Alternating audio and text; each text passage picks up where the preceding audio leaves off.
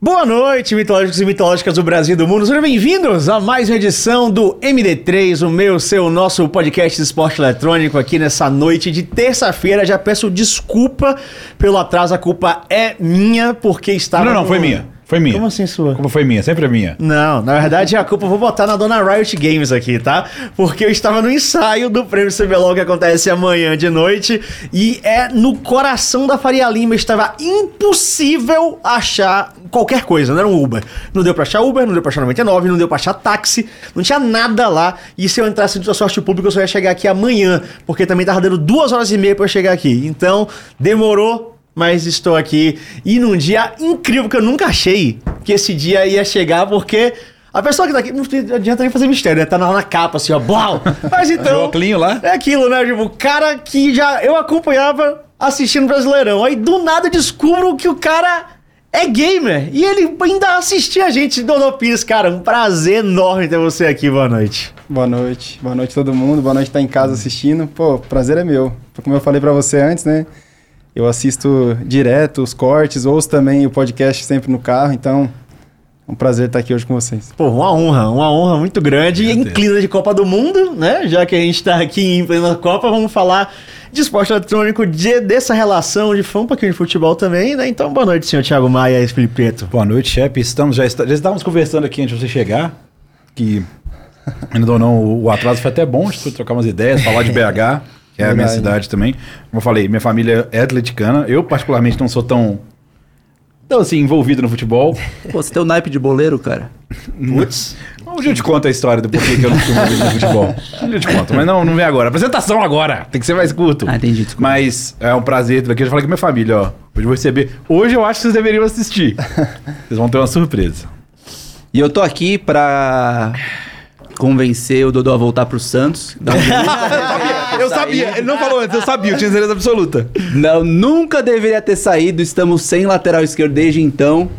Mas é isso. Muito obrigado por ter vindo. Tamo junto, é isso. Nós. Bora. Tem uma vaguinha no meu Flamengo também, tá? Tem boas conexões com a diretoria lá. né? Sai dessa, cara. Oxi. Já estamos ganhando tudo, ganhando mais um títulozinho, mas.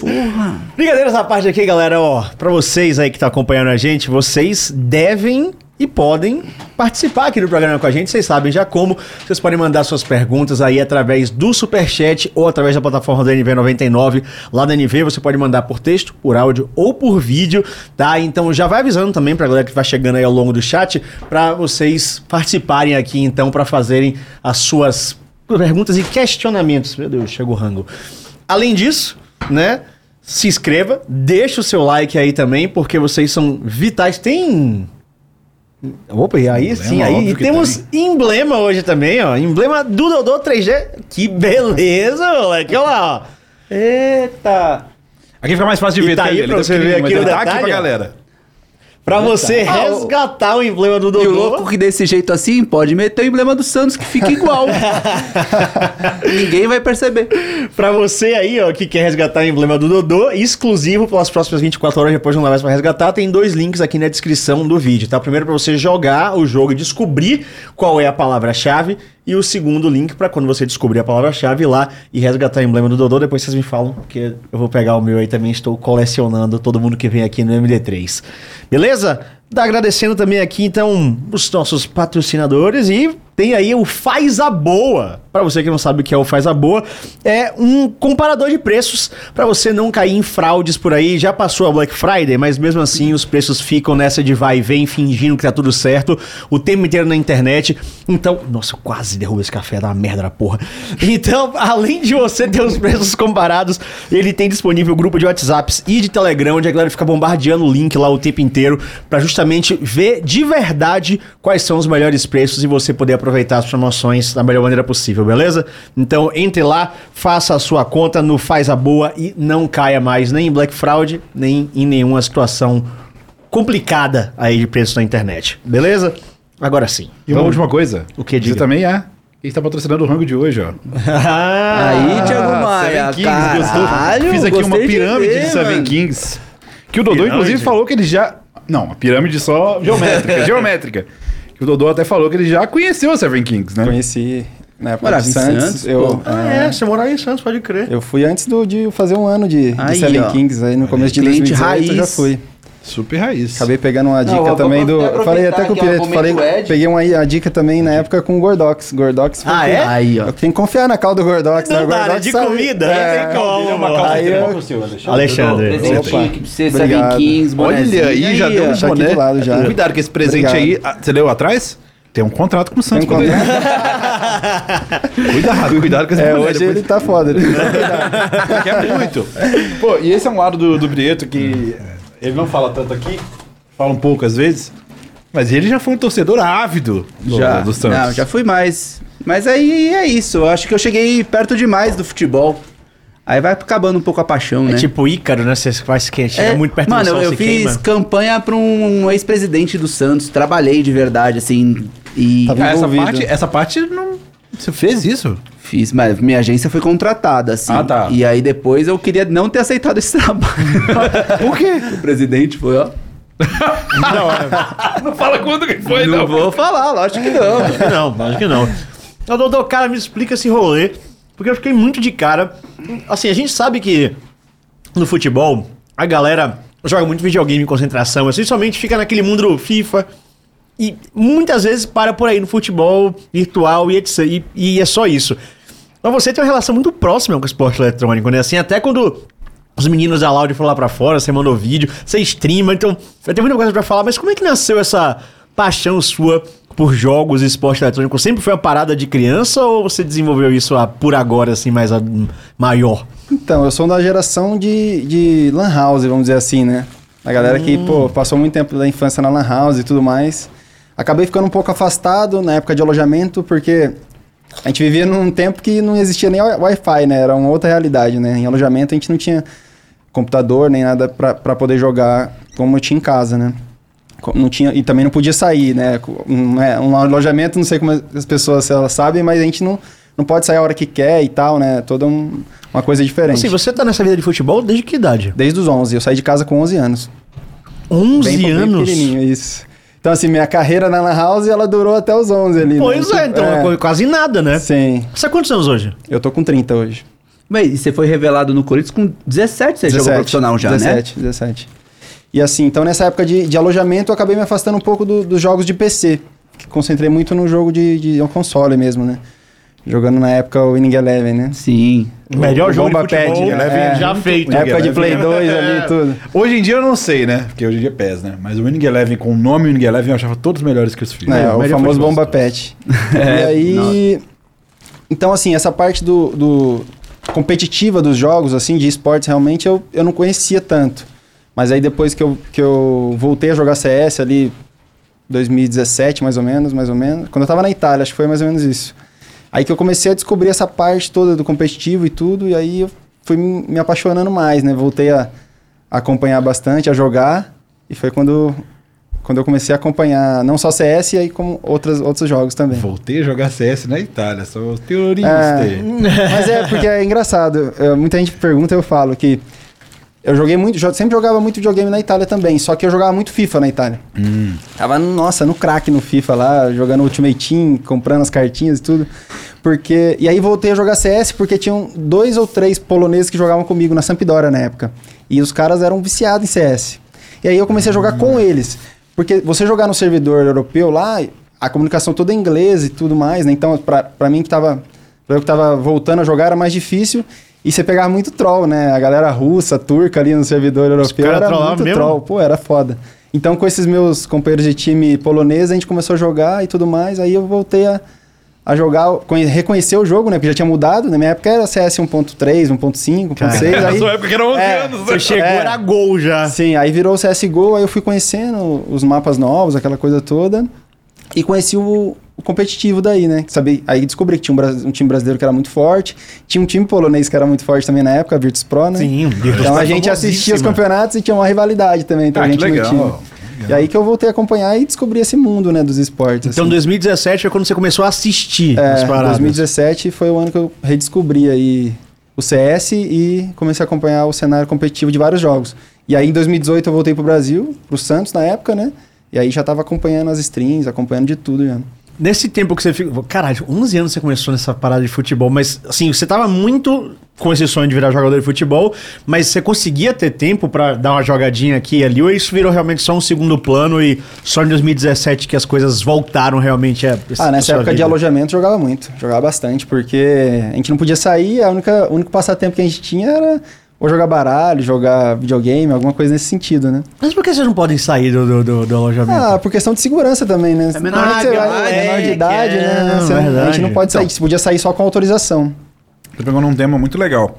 Eu falo isso, dois exemplos para as pessoas entenderem como que o esporte é diferente. Você, qual que é a idade que você acha que é o mínimo para ir para um alojamento? Hoje Acho que a dia? idade mínima hoje deve ser uns 12, 13 anos, eu não, não tenho certeza. Então. Eu- alguns times eu sabia, eu sei que na época já não alojavam, com 11 anos era muito pequeno. Então eu imagino que seja ali por volta dos 12, 13, talvez.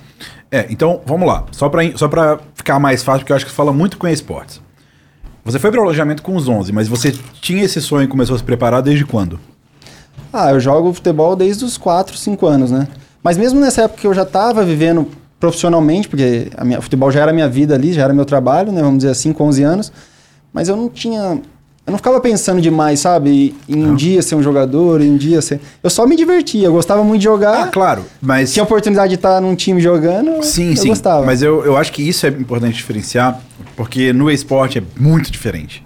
No esporte também o jogador ele não pensa nisso. Quer dizer, temos os exemplos que agora pensam, né? A Laude teve aqui o, o Aspas e o Les, que coincidentemente na mesma idade começaram a jogar, né? Mas a regra, eles não são, eles são uma exceção. A regra maior, por assim dizer, é que o menino com 16, 17, ele sai de casa e tá jogado no competitivo. E eu sempre coloco isso, que é difícil de comparar com o esporte tradicional, porque você tem uma estrutura desde antes. Por mais que você esteja só se divertindo lá, é um alojamento onde você está vivendo o futebol. Sim, você tem regras, você, você tá sendo disciplinado ali, né? E você está sendo mo- moldado para ser um profissional. Sim, sim. E isso dá uma diferença gigante. Gigante. Não tem isso no esporte. E provavelmente a gente não vai ter isso aqui no Brasil. Acho que demora um pouco pra gente ter essa. É, não são todos, não é uma regra assim, não são todos os jogadores que fazem esse percurso, né? De ir para um alojamento, de começar muito cedo assim. Alguns começam um pouco mais tarde e tudo, mas geralmente você já começa de novinho, se não no alojamento, mas em um clube, em um time, né? E por ser um esporte coletivo de tantas pessoas, você tem certas regras, tem alguma, a convivência você tem que respeitar, né? Só pra você ter uma ideia Não é como, tudo do jeito que você quer. como que tem gente que tem uma visão, né? 2016, Renan Felipe, ele chegou pra mim e falou: Nossa, Tiagão, eu tinha muita vontade de fazer um, um sub-15, sub-16 no, no LoL. Porque ele, ele achava que isso ia mudar muito a cara do jogo. Mas que ainda era. Isso 2016, ele Ah, falou. mas muda, né? Você ter a base é peça de reposição, é peça de criação. Você está apostando justamente no futuro Sim. desse desenvolvimento. assim. E esse ponto que vocês estão tocando, eu acho que é muito importante sobre essa, essa visão de seriedade, de entrega do jogo, de dedicação. Você é um cara que acompanha bastante o- o- os cenários e você sabe que em alguns a gente é muito campeão e nos outros a gente é meio. leva uns sapecos. E você é um cara que está em alto rendimento. E isso é uma coisa que a gente discute sempre em todo o cenário de esporte eletrônico, que a entrega. O quanto essa galera se, se entrega. Você tá desde os 11 anos preparando sua vida para ser um atleta de alto rendimento. Essa galera, eles meio que caem de paraquedas, assim, poucos sonham em ser atletas de esporte eletrônico, alguns só estão jogando e tem oportunidade lá e começa a jogar, e aí na hora que entra, meio que se deslumbra. E aí não treina o que deveria treinar, não se dedica o que deveria se dedicar, sabe? Começa a ter focos ali que acabam quebrando um pouco dessa expectativa, né? Como é que você vê essa questão da competitividade no esporte eletrônico? Assim, você é um cara que tá inserido no esporte tradicional há muito tempo. Você acha que dá pra trazer alguma coisa do nosso esporte tradicional, do futebol, do esporte eletrônico? Ou você assistindo, você sente que são mundos completamente diferentes que não se conectam tanto assim dessa parte da disciplina? Eu acho que se conecta bem. E eu acho que faz parte um pouco do- da evolução do esporte em, em si, né? Porque minha mãe fala que, pô, é, o pai dela, né, não gostava. Não- acho que é o pai, na verdade, é o pai do meu pai, o meu avô paterno. Assim, fu- futebol era coisa de vagabundo antigamente, Sim. né? Então, assim, as pessoas não viam o futebol como um trabalho, como um esporte, né? Então, assim, talvez naquele tempo seria, fosse mais difícil você é, escolher essa carreira, né? Escolher esse sonho para você se preparar e, e um dia virar um profissional. E foi, foi mudando, né? Hoje em dia, pô, os pais sabem que é uma carreira que, pô, pode mudar a vida e tudo mais, então já tem um incentivo maior. Eu acho que o esporte eletrônico, aos poucos, vai seguir esse, esse caminho, entendeu? Talvez hoje uma- um se tem seu filho que tá ali no computador com 10, 12 anos, você fica, pô, você não quer que ele tá- esteja ali, você fica bravo e tudo mais, vai fazer outra coisa e tudo. Acho que aos, aos poucos pode ser que os pais já enxerguem também a possibilidade de uma carreira. Se não como um pro player, mas trabalhar na indústria, né? Acho que é- Aham. é, toda uma coisa que está evoluindo. Então acho que faz parte. E a questão do deslumbramento e tudo, acho que faz parte do ser humano. eu vou te falar que mesmo, mesmo quem tá ali com 11 anos, faz todo esse percurso de categoria de base e tudo, chega no profissional, pode se deslumbrar também, né? Isso a gente vê bastante, principalmente aqui no Brasil. Então acho que é uma coisa que faz parte. Só que se o futebol tem uma carreira curta, o esporte eletrônico talvez seja mais curto ainda, Concordo. né? É tudo, é tudo muito dinâmico. Eu vejo que de um ano pro outro, o cara que era o top, no outro já um cara que nenhum time quer, é um cara que já tá meio desvalorizado. Então acho que talvez a, a atenção que ele tem, que os, os jogadores de esporte eletrônico, né, os pro players, têm que ter na, na carreira, ela é até mais alta que a do futebol. Porque o futebol você assina um contrato de 5 anos ali, você tá garantido 5 anos. E você vai poder passar por um alto e, ba- alto e baixo ali até futuramente você ou explodir ou então Sumir. sua carreira sumir, né? Acabar. Mas eu acho que isso no esporte eletrônico é mais dinâmico ainda, assim, é mais rápido ainda. Com o certeza. cara tem aquela janela de oportunidade que se ele não aparecer ali, vai ter uma galera atrás que já vai vir e hoje são, pouco, são pouquíssimos né, os pro players que conseguem viver disso, então Sim. é mais difícil ainda, talvez, hoje ser um pro player do que ser um, jogador de futebol, assim, eu diria. Forte, forte, mas real. Não, mas é, é- é real também porque pelo turnover. Tem muito player atrás, atrás da sua vaga. É, então. O E- futebol também tem, só que tem um percurso Tem um condicionamento difícil. físico, são, É, tem mais mais, breakpoints times ali. também. É, mais times, exato. Porque Sim. assim, o esporte eletrônico, tá, eu imagino que tenha muitas orgs e tudo, mas quais são as orgs que realmente dão uma Vão condição de pagar, trabalho exatamente, e tudo? é. Que eu mais vejo a galera falando aqui que, pô, eu jogava por é, uma passagem, jogava por Uma um coxinha, lanche. é. É, porra, eu, e financeiramente aquilo não faz sentido nenhum. Nenhum. Como é que você vai apoiar o seu filho num, num trabalho onde ele tá quase pagando pra jogar? Obviamente tem o prazer, né? Tem a satisfação, tem a- o amor que ele tem pelo jogo, mas isso aí não, não enche barriga, né? É, não No basta. final, das, no final do, do dia você tem que pagar suas contas e assim fica difícil, né? E assim, o que que te atraiu tanto no esporte eletrônico, cara? Porque é isso, você tá ali no, no berço do que não tem como negar, é o maior esporte do mundo. É onde a competição é mais foda, você é profissional, já jogou fora do Brasil e você curte pra caralho esporte eletrônico, assim. O que é que tanto te, te atraiu no esporte eletrônico, sendo que você já tá no meio de competição absurda? Então, difícil eu falar, também não sei, mas eu gosto muito, assim. Eu gosto muito. Ah, essa parte, essa minha parte de, de gamer, né, de jogo, ela se desenvolveu de uma, de uma forma que hoje, assim, tem vários lançamentos aí, eu vejo a galera hypada, God of War, Elden Ring, não Você sei joga mais. videogame também muito Eu não ainda? gosto de jogar jogo de história mais. Ah, é mesmo? Só de competição. Eu gosto de jogo competitivo. Então, assim, o jogador de futebol fala mais essa, alto, essa, né? essa minha parte da, da competição me levou um pouco aí, sabe? E o fato de você acompanhar não só o campeonato, o negócio de acompanhar também a história de vida dos players, a, a carreira, toda a construção. Eu acho que esse fato de muitos pro players serem também streamers, eles meio que eles, eles se aproximam mais do público, né? Da galera que gosta, que segue. Futebol eu acho isso um pouco mais difícil nessa exposição. Até porque a cobrança é, é- é feita de muitas vezes maneiras exageradas, né? então um jogador se expor de certas formas e depois a cobrança vai ser Pois é, bem maior. é, bem maior. Então acho que isso me aproximou também, né, do- de acompanhar os players, a, a história deles e o- a competição em si, né? Eu gosto muito de FPS, né, de CS, de Valorant e, e acho que por ter jogado muito na infância e tudo mais, né, são jogos que, que me, me- emocionam e eu acompanho e, e torço bastante. Seu preferido hoje em dia é o Valorant? Hoje é o Valorant. CS eu acabei assim deixando um pouco de lado. Jogar eu não jogo mais, eu ainda assisto. Até porque o que eu acho, eu faço essa leitura, né? O que a Riot faz com o Valorant, o, o LoL eu sigo pouco, então eu não sei exatamente qual, qual é a, a conduta dela, mas o que a Riot faz com o Valorant hoje é o que o Gal vem fazendo praticamente, né? Sim. Que é dar esse senso de comunidade, aproximar toda uma comunidade de, de apaixonados pelo jogo, né?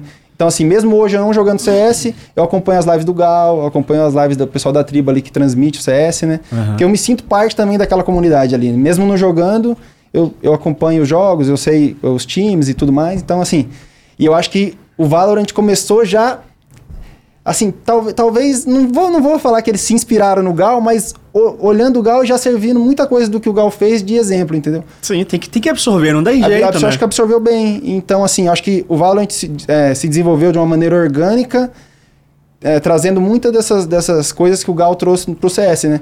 Porque a gente sabe que a Valve, o CS, É, tá ela não tá nem aí. É, então. Sim. Então, assim, eu acho que o Valorant começou já com esse senso de comunidade grande e é um jogo que, além de gostar muito de jogar, eu gosto muito de, de acompanhar. Não, porque assim, a gente. Eu vi que você mandou vídeo pros meninos do Valorant, né? Pra Loud. Muito legal, muito Os caras foram. Também tem isso, né? É fácil você pegar um joguinho de campeão que, que você gostar mais, que a gente tá sendo campeão do mundo, né? Então dá um.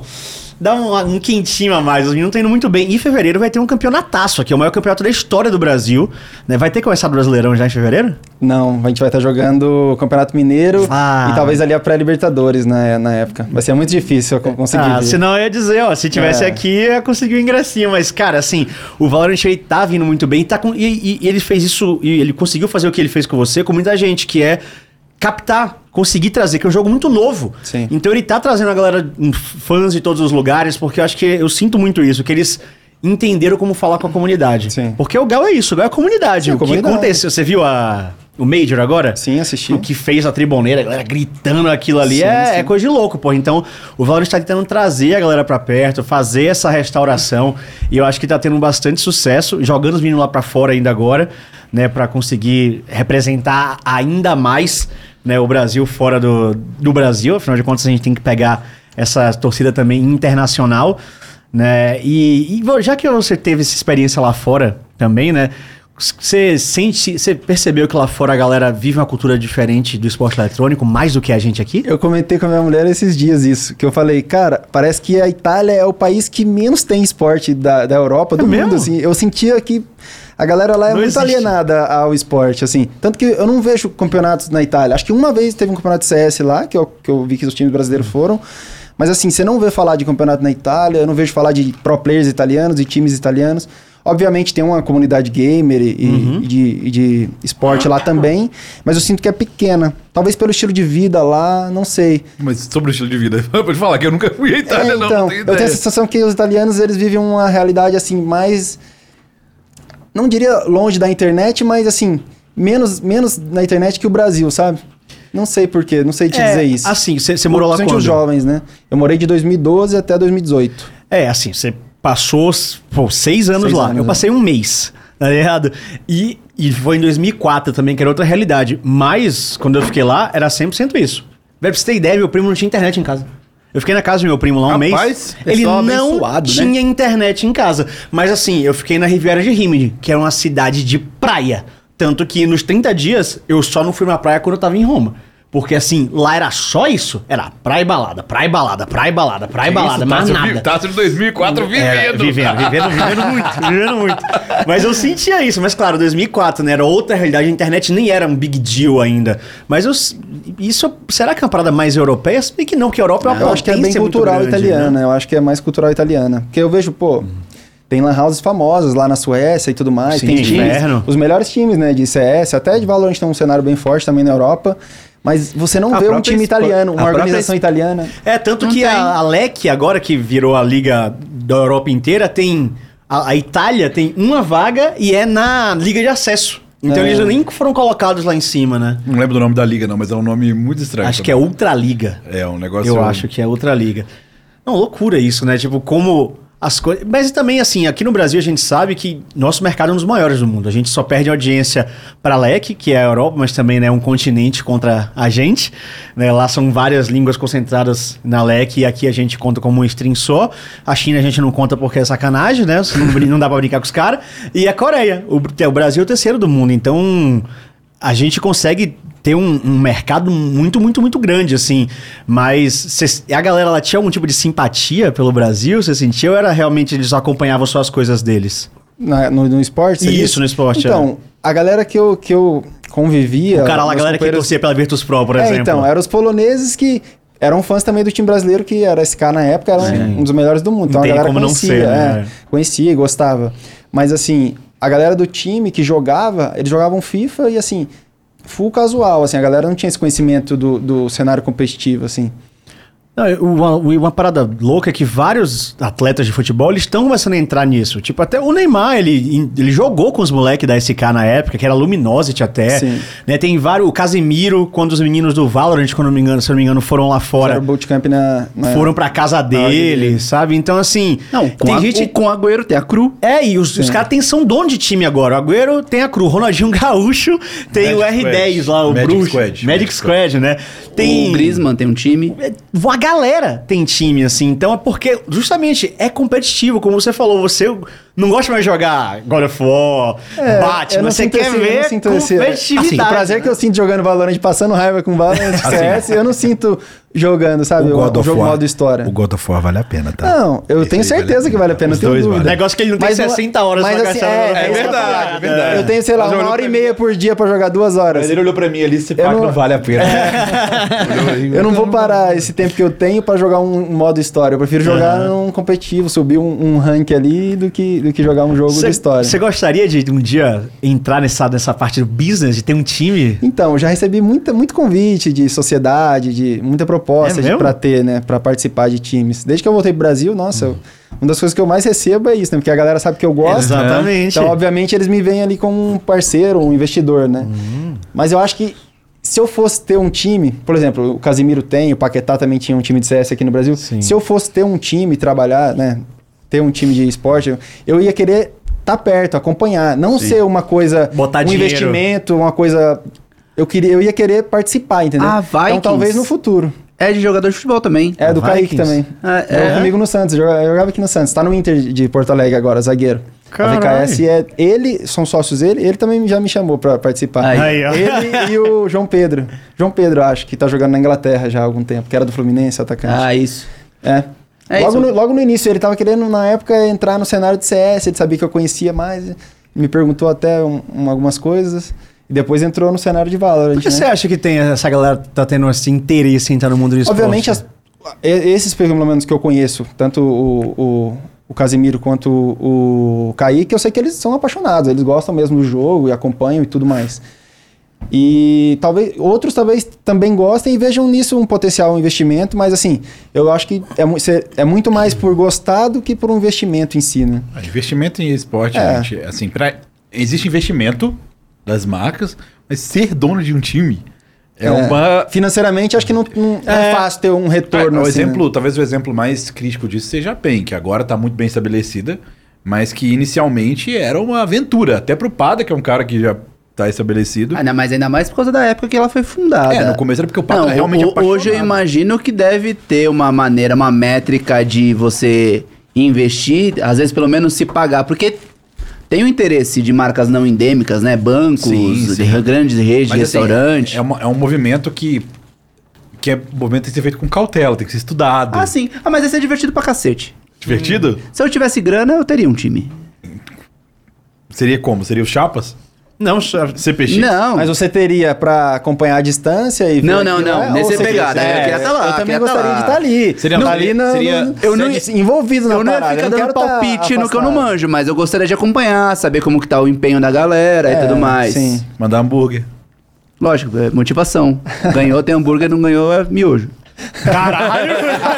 Existe Você trabalha escravo, imagina só. Os caras nunca Não, não, perder. é a refeição diária ali, desempenho atlético. Mas quando voltando atrás, ó. miojo. miojo. É, é refeição direitinha, no sábado perdeu o miojo. É isso. Perfeito, eu achei justo. Honestíssimo. Tem uma pergunta foda aqui, ó.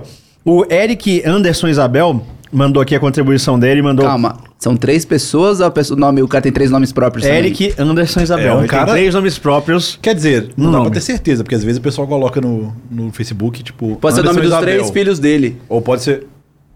Não, deixa. Ou dele, mas é, dois, né? dele e da esposa no máximo. Porque falar que ia ser ele mais um e a esposa, aí fica estranho. É, Mandou aqui. pra gente depois. Já conheceu algum jogador que se interessou por games por influência sua? Saudações alvinegras, Jodô, aqui é Galo 2023 é tudo nosso, né? Não, é do Flamengo. Tem sim. Quando eu vim pro Santos e comecei a, já tá acompanhava o, o o cenário competitivo de CS e tudo mais, e eu concentrava com o Sasha, que concentro hoje no Galo também, inclusive. Caralho.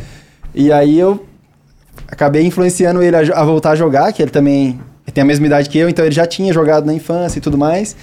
E ele ficou viciado também em jogar, em acompanhar o cenário e tudo mais. Um- alguns outros mais do Santos ali, o Yuri, volante, o, o Luiz Felipe também, a galera saiu comprando PC, eu influenciei todo Ah, mundo. fala! A galera. Eu falei, na época eu falei com o pessoal do Santos, eu falei, pô, se eu renovar aqui, eu quero no meu contrato aqui, vai fazer uma lan house aqui no Santos. Caralho, imagina Eu só. falei, vai, vai montar aqui um espaço aqui. Isso com é que é lan house. influência. Pra gente É, botar, cara, literalmente pra gente botar uns PC aqui, um Aí, ó, lan house, jogar na concentração. Ele colocou o Santos pra jogar CS. Se algum técnico, alguma coisa, achou ruim isso? De vocês Não. ficarem jogando, assistir? Não. Porque sempre teve, né? Existia uma- aquele, aqueles campeonatos entre quartos de Sim, FIFA, sempre né? teve, alojamento em concentração sempre tem. E a gente tava falando disso recentemente até, antes do jogo do Corinthians agora na última rodada do, do Brasileirão. É, tava acompanhando o Major, né, que tava Uhum. acontecendo e tudo mais. E um, um dos al- nossos alanistas também falou, pô, esse SS eu jogava também lá na House, gostava muito e tudo. Aí ele comentou, sabe quem jogava muito isso aí? Na época do São Paulo, lá nos anos 2000? O Cuca. Aí Ah, o Cuca tava com a gente na janta, eu até perguntei, professor, você jogava? Ele falou, no, no São Paulo lá, a gente jogava. Saía briga e tudo, com o Rogério Isso- Ceni, a galera. Isso é no mínimo. Rogério 2004, gente, 2005. você mandando uma bala no É, CS. a galera jogava. Isso é- Acho que o São Paulo tinha uma lan housezinha no, no, no, no- no CT. Olha que foda. Muitos anos atrás. Então Ninguém a galera nunca toda falou jogava. A galera toda jogava. Se botar aí, deve ter matéria e tudo disso aí. Dos anos Aí, 2000, ó. 2004, 2005, mais ou menos. Ali. Ó, o ano que os caras começaram a ganhar tudo, esse é o segredo. ó. É, o segredo Jogar é o esporte CS, eletrônico. é jogar, Vai vendo. montar uma lan house é Não. um título garantido. É, ó, Eu tenho ó, um flecha. episódio de coincidências malucas. Em 2003, minha namorada da época trabalhava no Hotel Parque Balneário ali de Santos. E o Santos não tinha o complexo Modesto Não Roma. a concentração era lá. Aí um dia, tipo, ela ia trabalhar à noite e tal, eu fui levar um papo, até a gente saiu pra comer, sei lá, McDonald's, uma parada assim. E ela que estava voltando assim, a molecada do Santos tava zoando no lobby. E tava o Robinho, acho que tava o Robert. E aí o Robinho começou a gritar: Alguém aí que sabe jogar FIFA? Não era FIFA, era PES. PES. Alguém que sabe jogar PES? Porque eu não aguento mais ganhar desses otários. Aí minha namorada na época falou assim: Ele te dá uma surra. Eu fui, pro, eu fui pro quarto com o jogador e jogar PES com o Robinho. E deu um pau nele. Ou ganhei, apanhou. claramente que eu ganhei, né? Mas foi isso. Joguei bola com os jogadores do Santos virtualmente. Virtualmente. Uma brisa. Que doideira. Numa é concentração, esse é tipo uma sexta. Esse é rolê Aleatório, aleatório. 100%. fazer Mas se tem um clube que eu não duvido acontecer uma coisa dessa, é o Santos. Por Mas quê? nessa época do Robinho? Mano, Porque a galera loucura. é, velho. Não, a concentração nesse hotel, eu sei de umas histórias caóticas. É, Já me contou essa, já me contou essa. Já Ah, me contou. A galera lá em Santos é. É mó brisa. Santos vive o Mas do time, mano. Você falou de concentração, tirando esse exemplo aí, eu vou fazer a pergunta porque eu já tive, como técnico, eu já tive várias. várias respostas de jogadores. Coloca pra gente, Dudu, tirando esse caso aí, né, que a concentração era caótica, como é uma concentração aqui no Brasil e lá fora? Como é que isso funciona pro jogador? É, é parecido, assim. é, Por exemplo, se a gente vai jogar fora de casa, né? A gente viaja Certo. sempre um dia antes. Se for um jogo de Libertadores, um jogo muito longe, vai dois dias antes. Mas assim, o contato que a gente tem com a cidade é do aeroporto a gente vai pro hotel. Lá a gente faz todas as refeições e tudo mais, dorme, só sai pra treinar se for dois dias antes, né? Se tiver um treino, se não, a gente só sai pro jogo, hotel ou então direto pro aeroporto e ir embora, assim. Não tem, não tem contato com, com a cidade nem com tan- tantas pessoas fora, assim. Mas Você como é- pode receber uma visita, por exemplo, eu vou jogar em Santos, sei lá, se meu cunhado tá lá, meu- meus pais estão lá, eles podem ir no hotel. Eu vou no lobby ali, converso com eles e tudo mais. Eu não posso sair do hotel. E- Mas num horário, num horário ok, eu posso descer lá e, e conversar com Assim eles. que não, já acabaram tudo, já acabou Sim, os sim. reviews. E o quão você acha que é importante isso pro desempenho do jogador?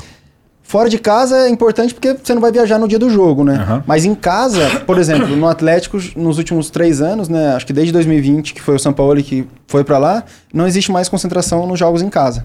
Ah, é? É, isso é uma coisa que alguns times do Brasil talvez já façam.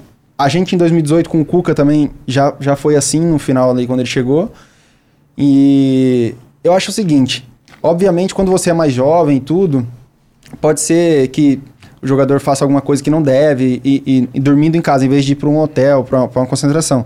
Mas hoje em dia isso é muito difícil acontecer. Primeiro, porque todo mundo tem uma consciência maior e os próprios jogadores vão se cobrar se alguém fizer alguma coisa absurda fora. E hoje em dia tem o tal do celular e internet, velho. Você É, não vai sair de fotinha, casa, né? o cara vai te filmar, vai te, sabe?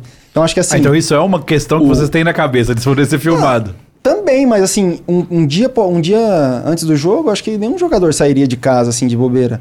Obviamente que É a que concentração pode. Cueva quando ele tava lá em Acontece a concentração pode trazer um benefício no sentido de uma alimentação e tal. Por exemplo, se for um jogador jovem que às vezes mora sozinho, não tem é, uma funcionária ou não tem os pais ali, não sei o que ele pode comer, o cara não vai, porra, pedir um lanche num dia Seven King é pré-jogo. saudável. É, então.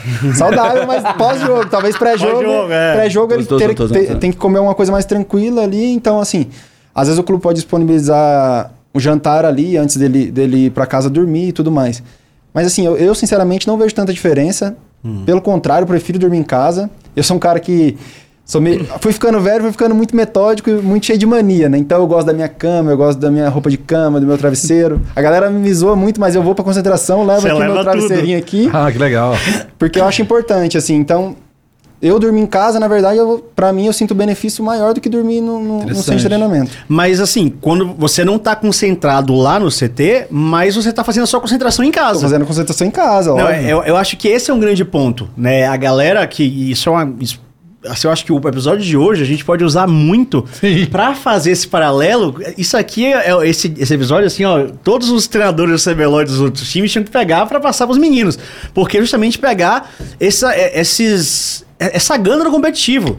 Né, porque eu acho que antes de se você tá, e, jogar qualquer coisa, você tem que estar focado naquilo. Então, não é porque você tá em casa que você vai escaralhar. Sim. Né? Pelo contrário, porque no outro dia você tá passando a semana inteira pra fazer aquilo no final de semana, ou numa quarta-feira, que qualquer que seja. Então, você acha que anteriormente no dia do jogo, não necessariamente só um dia, mas sei lá quantos dias, quanto, você tem que estar extremamente focado naquilo, o foco tem que ser abrir mão de tudo pra viver aquele momento? Então, cada um vai ter a sua percepção, né? Do que te dá mais desempenho. Eu, sinceramente, assim, obviamente, sei das responsabilidades do jogo, já dei uma estudada, o treinador sempre passa vídeos durante a semana, já sei mais ou menos qual é o plano de jogo, a estratégia. No dia do jogo tem um repasse, né? Antes de, de sair pro, pro estádio e tudo mais. Mas assim, eu acho que pode ser que faça até mal você ficar também pensando tanto, sabe? Você tem que dar uma relaxada também. Eu acho que você ficar só pensando no jogo 24 horas ali, acho que pode, na verdade, te tirar um pouco de energia. Eu acho que é importante, tanto que no Brasil existe a cultura do rachão. Lá fora também faz um joguinho e tudo mais. Que é o dia pré-jogo, às vezes faz um treino mais tranquilo, faz uma bola parada, mas faz um treino recreativo também. Que é um, treino que você Troca a posição. não vai ganhar né? nada taticamente, mas você vai, vai se divertir. E o futebol faz parte também da diversão, né? Então você vai ter um, um, um ambiente mais leve, uma resenha. E aquilo, aquilo não fica só no campo, né? A resenha do rachão, ela, ela dura na, na concentração. Sim. Então é a brincadeira, o cara vai se zoar, o time que perdeu, o time que ganhou. E aquilo traz uma leveza que acho também importante para o jogo em si.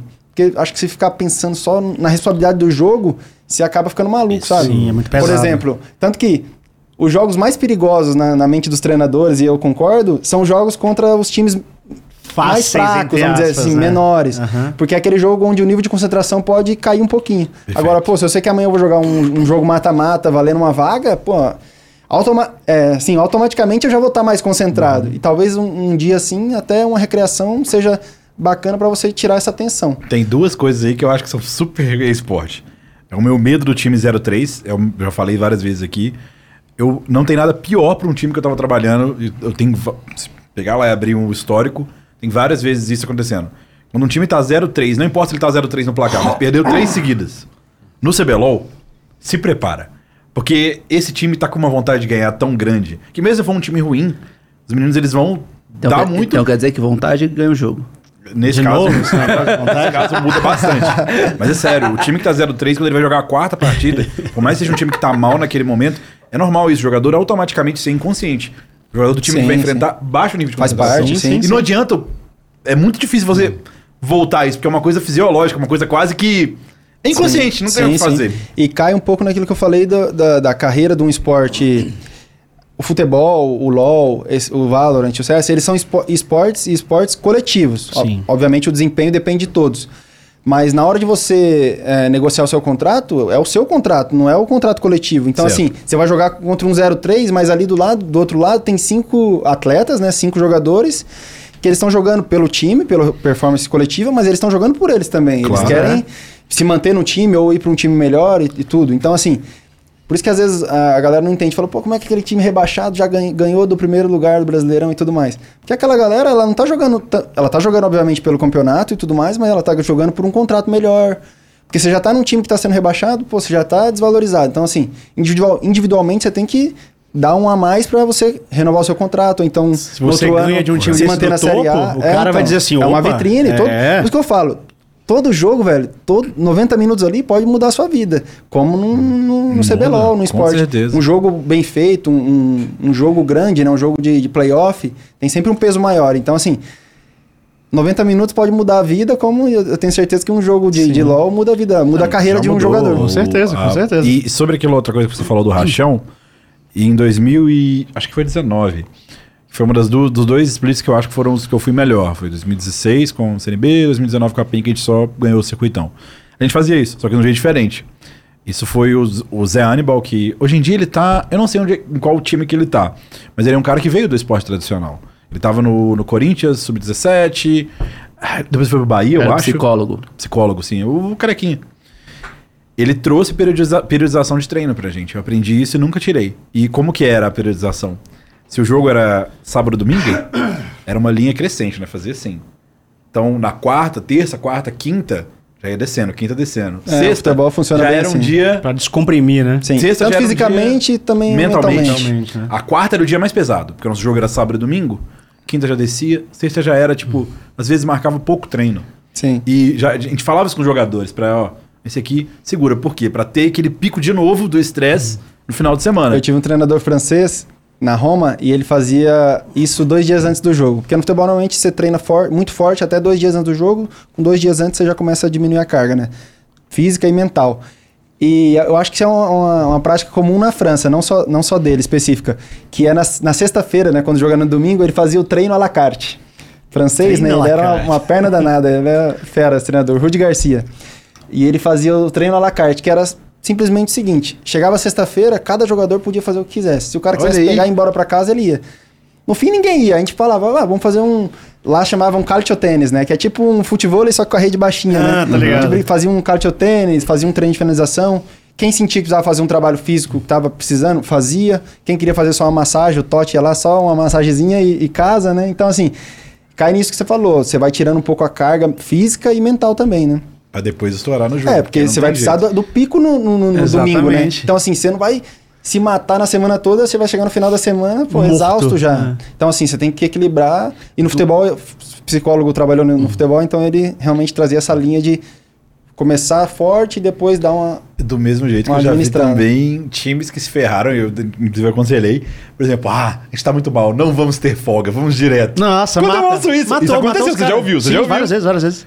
Nunca dá certo, gente. Não tem como, tipo, você chega morto no jogo, você Sim. não tem mais nada pra dar. No futebol, Às a gente, até treina gente bem, vários, A gente tem vários ditados, assim, nessa... Quando a gente não quer fazer o físico que o preparador quer dar pra gente, né? Ele fala, pô, muita água mata a planta. Descanso, descanso também é trabalho, né? A galera já solta essas porque realmente, assim, faz sentido, né? E, e na, óbvio que naquele momento de descontração a gente quer tirar uma série física, a gente Sim. fala, pô, professor, muita água mata a planta, hein? Vai Dá aí estourar a galera. aí, mano. E no fim, assim, faz sentido, né? Óbvio, e os preparadores físicos são um safado, porque assim, eles querem que você faça uma série, por exemplo, de 10 sprints. Eles já falam, ó, é uma série hoje de 12. É. E depois no final ele fala, ó, vou tirar duas pra vocês aqui. Olha aí. Olha como eu sou sacana. da hora, É, é, e é foda, porque mentalmente é- você, Funciona. o atleta funciona, porque o atleta fala, pô, conseguimos tirar duas, né? Vamos fazer menos do que era pra fazer. Mas na verdade ele já tava. Na pranchetinha tava lá, é, 10. é. Você chega na sala Ele já dele, se assim, 10 antecipou. repetições. Ele já se antecipou.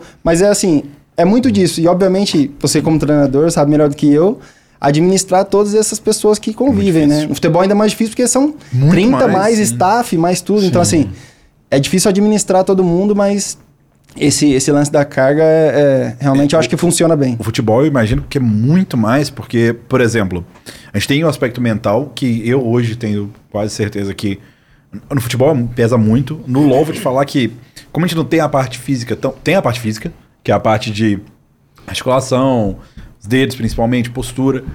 Tem físico sim, mas eu vejo que essa é uma dimensão completamente diferente do futebol. Ah, Querendo sim. ou não, o trabalho é muito maior. Mas o mental, eu posso te garantir que o. eu Acho que o CS também eu não tenho propriedade pra falar de outros jogos, mas o LoL, mental é. Em qualquer esporte, eu Nossa, acho, né? É, quando te exige um- uma performance assim, quando você tem uma competição, acho que Mentalmente ela é, Que é que ela é desgastante, É né? que o pessoal não tem essa mentalidade. O episódio é legal pra falar isso também. Porque quando a gente tava conversando sobre isso antes de você chegar, ele comentou muito do mental no futebol. O pessoal pensa que é só pra execução física. Gente, é um. Ele tava falando do Japão. Acho que foi. Já tava no ar quando você falou? Não, Não, tava não antes. tava. Não. Que. Agora na Copa, Pode falar, fala, é, não. pode- fala aí o que você tava Agora na comentando. Copa a gente tava falando do, do Japão que ganhou da Alemanha no primeiro jogo, né? Uhum. Aí eu comentei com ele que quando eu fui, acordei até de manhãzinha pra assistir o jogo, o Japão e Costa Rica, na minha cabeça eu até comentei com o pessoal em casa, eu falei, cara, eu acho que o Japão não vai ganhar esse jogo. Tanto que no bolão lá da família, tudo eu botei um empate. Aí depois o goleiro lá tomou um gol e, e a Costa Rica ganhou. Porque assim, óbvio que existe toda uma parte tática, né? O Japão jogou contra a Alemanha que atacava eles e eles Contra-atacavam. contra-atacavam, né? Um jogo assim, entre aspas, mais confortável. Contra a Costa Rica eles iam ter que se expor mais e pro- busca- propor o jogo, né? Mas acho que mentalmente eles, assim, jogaram o jogo da vida contra a Alemanha e, obviamente, você jogar dois, três dias depois no Mundial não é, não é tão simples assim. Eu falei, pô, acho que o Japão não, não vai ter energia mental suficiente para bater na, na Costa Rica. E aí depois, obviamente podia ter ganhado, mas acabou não ganhando, né? E acho que fala um pouco com esse lado mental de tipo, cara, eles jogaram o jogo da vida, mentalmente foi desgastante, né? E fisicamente. E aí chegaram pra jogar com um time mais fraco e não conseguiram não conseguiram ganhar, né? Como é que é esse trabalho do mental no futebol, né? Porque aqui nos esportes eletrônicos a gente sabe que é muito comum a gente usar o. Você com certeza já ouviu falar isso, o tiltor, né? Que é o cara tá lá, a gente sabe que ele é bom. A gente sabe que ele joga muito bem, e aí a gente vê um certo jogo, seja internacional, nacional, e fala tipo assim, velho, tá tiltado, assim, não É. tá clicando. Você olha pra cara do maluco e tá esfregando a cara. É, assim, e aí tá tirando o são vários tipos de pressão, né? O público que faz a pressão, é, ele tem o desempenho dele, e o futebol é um escalamento, assim, um escalonamento muito maior, porque enquanto que aqui a gente tem uma audiência X, os números X, o futebol é uma coisa muito maior. E tem essa preocupação da preparação mental lá também, um acompanhamento muito mais próximo, ou isso é visto de uma maneira um pouco ruim, porque, por exemplo, eu falo isso porque, por exemplo, no, na NFL, que é uma coisa que eu acompanho bastante e estudo bastante, existe uma cultura que trabalhar a mente, trabalhar o psicológico é fraqueza, porque o jogador ele tem que ser forte, ele tem que ser imbatível, ele tem que ser imparável. Você não então, sabia disso. é, na NFL é, eles, inclusive durante muito tempo, é, tiveram vários jogadores até hoje, na verdade, da NFL, eles se envolvem com crimes, com droga, Não, isso sim, isso eu umas sabia. paradas bizarras, porque eles desde pequenos eles são incentivados a ser o, o machão. O tough guy. Tá ligado? O tough guyzão, porque eles não podem ser em nenhum momento frágeis. No futebol, aí já quebrou um pouco disso? Eu acho que não chega a ser como a NFL nesse sentido tão, tão exagerado, mas o futebol também, assim, já trabalhei em clubes que tinham psicólogo e tudo mais, mas eu não vejo o psicólogo tendo um impacto, sabe, no, no time, assim, e tudo mais. É mais uma coisa pra falar que tem do que realmente. Acho que, na verdade, assim, o trabalho psicológico no futebol é, aca- acaba sendo feito pelos próprios jogadores, assim. Sim. Um dando moral pro outro, durante, até mesmo durante o jogo, o treinador, sabe? Porque o futebol é um, é um esporte que o mental ele influencia muito no, no, no seu físico também. Eu brinco que, pô, quando você faz um gol, velho, você pode estar morto. Passa Sobe tudo na hora, tudo. é impressionante. É uma sensação assim.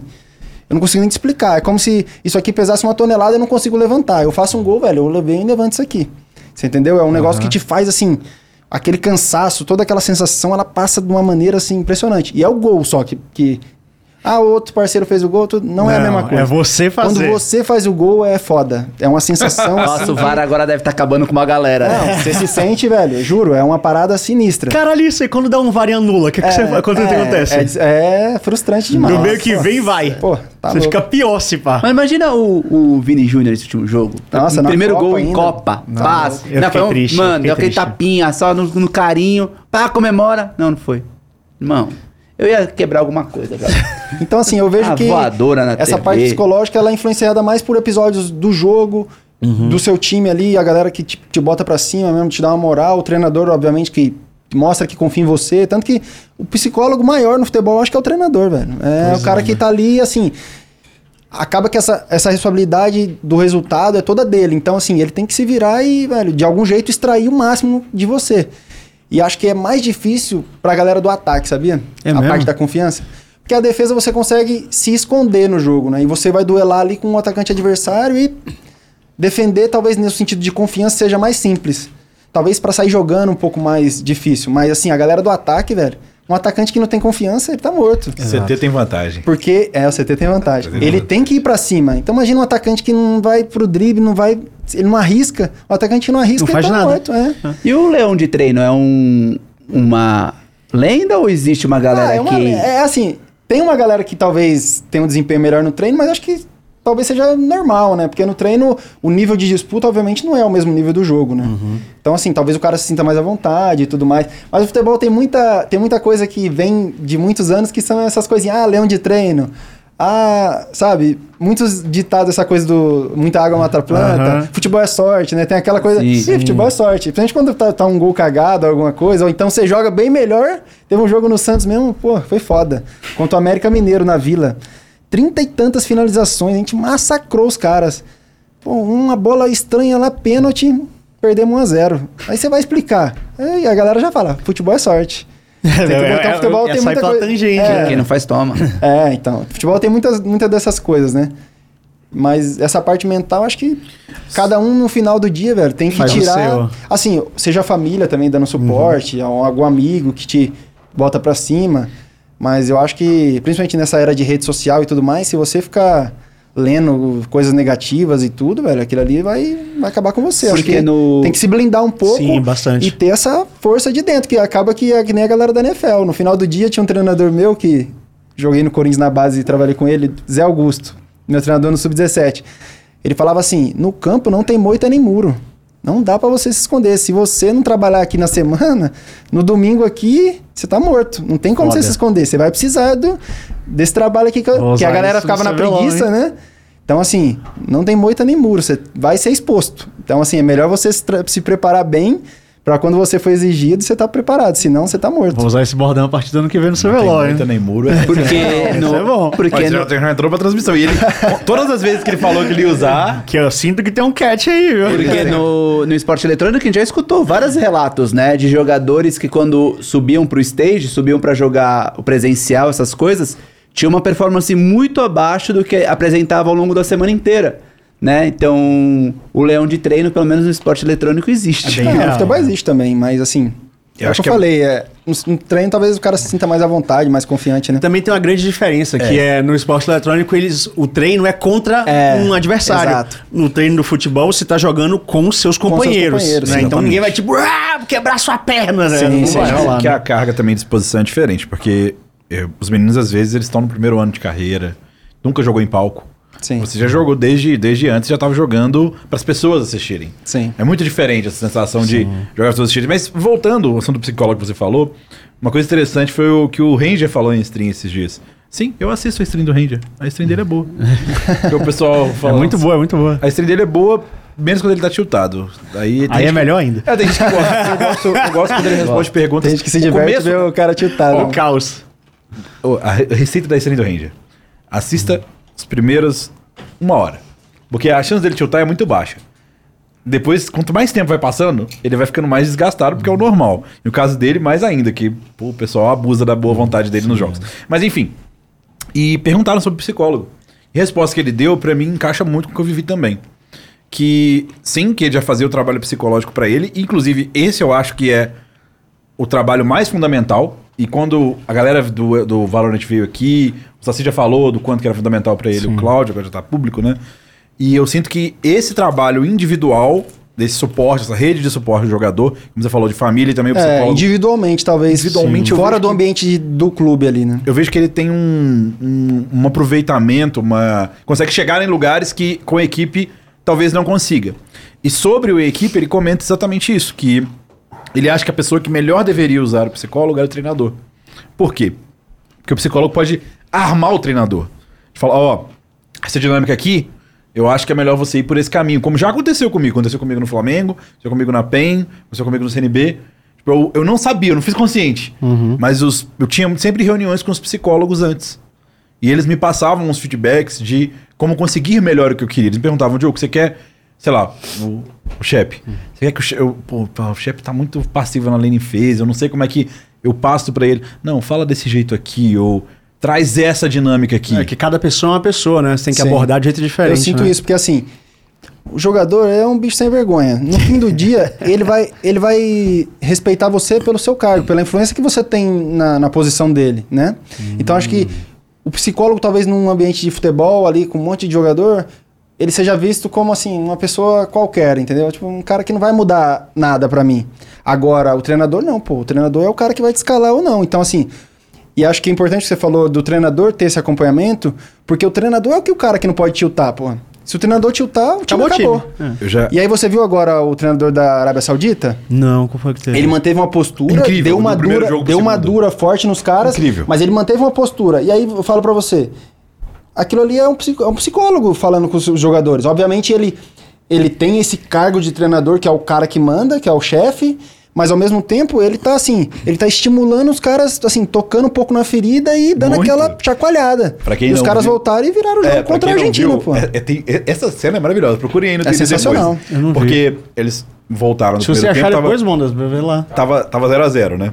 Se eu não me engano, tava 0x0 depois do primeiro tempo. Não. 1 a 0, 1x0, 1x0, tava 1x0, 1 verdade. 1 a 0.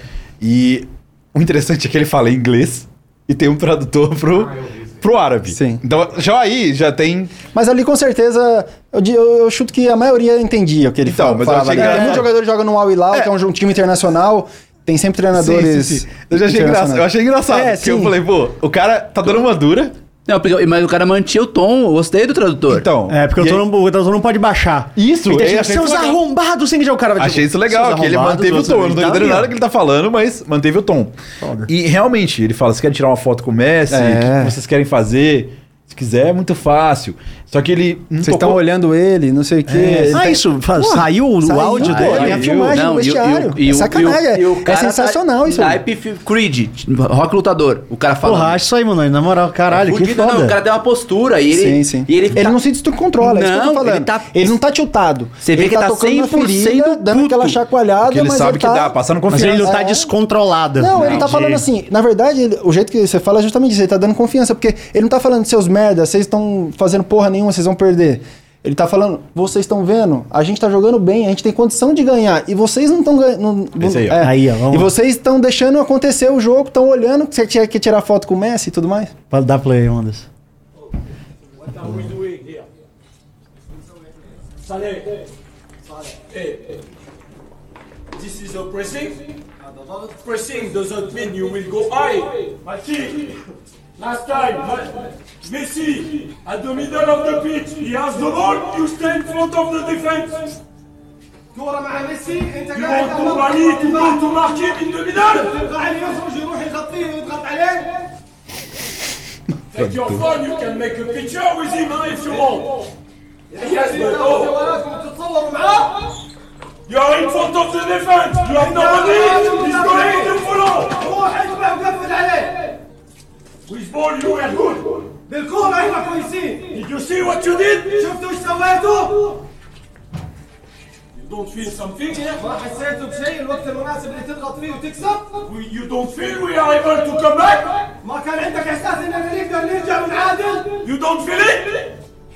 They play relax. قاعدين نلعب مرتاحين Come on, guys. Come on, come on. This is the World Cup. رجال شباب هذا كاس عالم Give everything. نبذل كل شيء Caralho, que O foda. final, o final, o árabe até Foda. deu uma- Foda. Sim, Deu uma arrepiada Não, foda. é do caralho. O cara mandou muito. Ele, mandou, ele essa- trouxe, ele ganhou o jogo, pô. Sim, ali É, ele, com o certeza jogo. ele ganhou o jogo.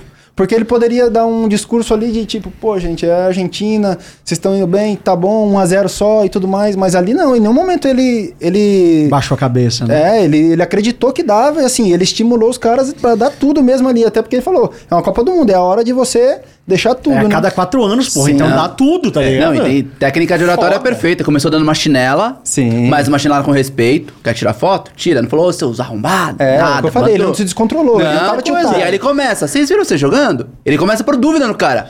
Vocês são bons, mano.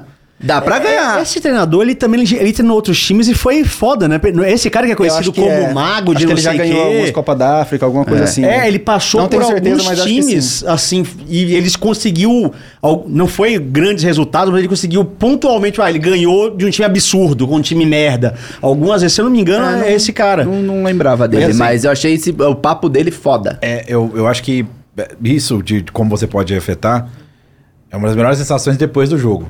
Porque já aconteceu comigo. Tem um, várias vezes, é que eu nunca vou esquecer, vai ser. Aqui o Lynx entrou. Não sei se você lembra disso, chefe.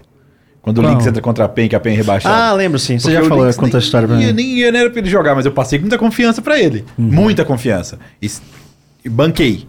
E também já aconteceu com a única vez que eu tiltei. Eu só tiltei uma vez na minha carreira toda. E fudeu o time. Não, a gente ganhou, 3x0. Só que eu não demonstrei pros jogadores. Mas foi o único jogo na minha carreira que eu tava muito nervoso, que foi a final do desafiante com a PEN. Esse aí, eu, entre os jogos. Tilted. Não, eu não, não mostrei pra eles. Sim, sim. Mas eu fui lá pra fora, tomar um ar. Eu não sou assim.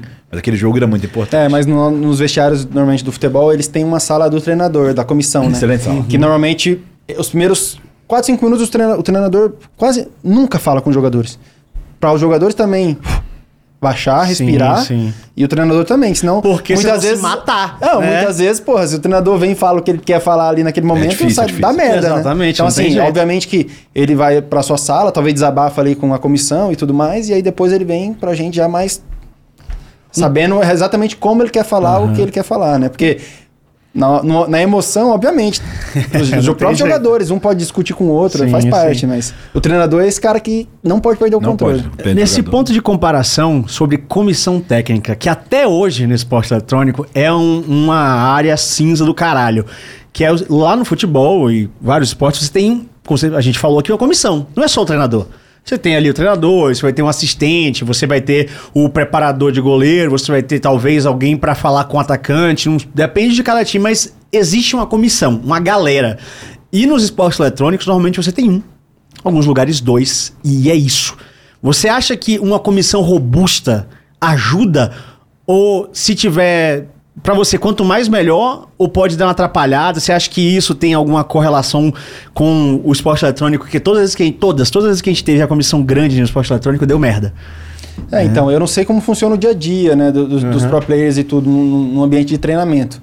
Mas eu acho que ajuda porque tira um pouquinho esse peso do- só do treinador, né? Como eu falei, o jogador ele vai enxergar o, o cara da comissão de acordo com o cargo também, né? Então, obviamente, se, se for um cara da comissão que tá ali por tá, o jogador não vai ter aquele mesmo respeito. Mas se ele, ele vê que é um cara que tá ali trabalhando, fazendo a diferença, que tem a confiança do treinador principalmente, ele já vai olhar, opa, esse cara aqui tá me ajudando e vamos dar uma olhada.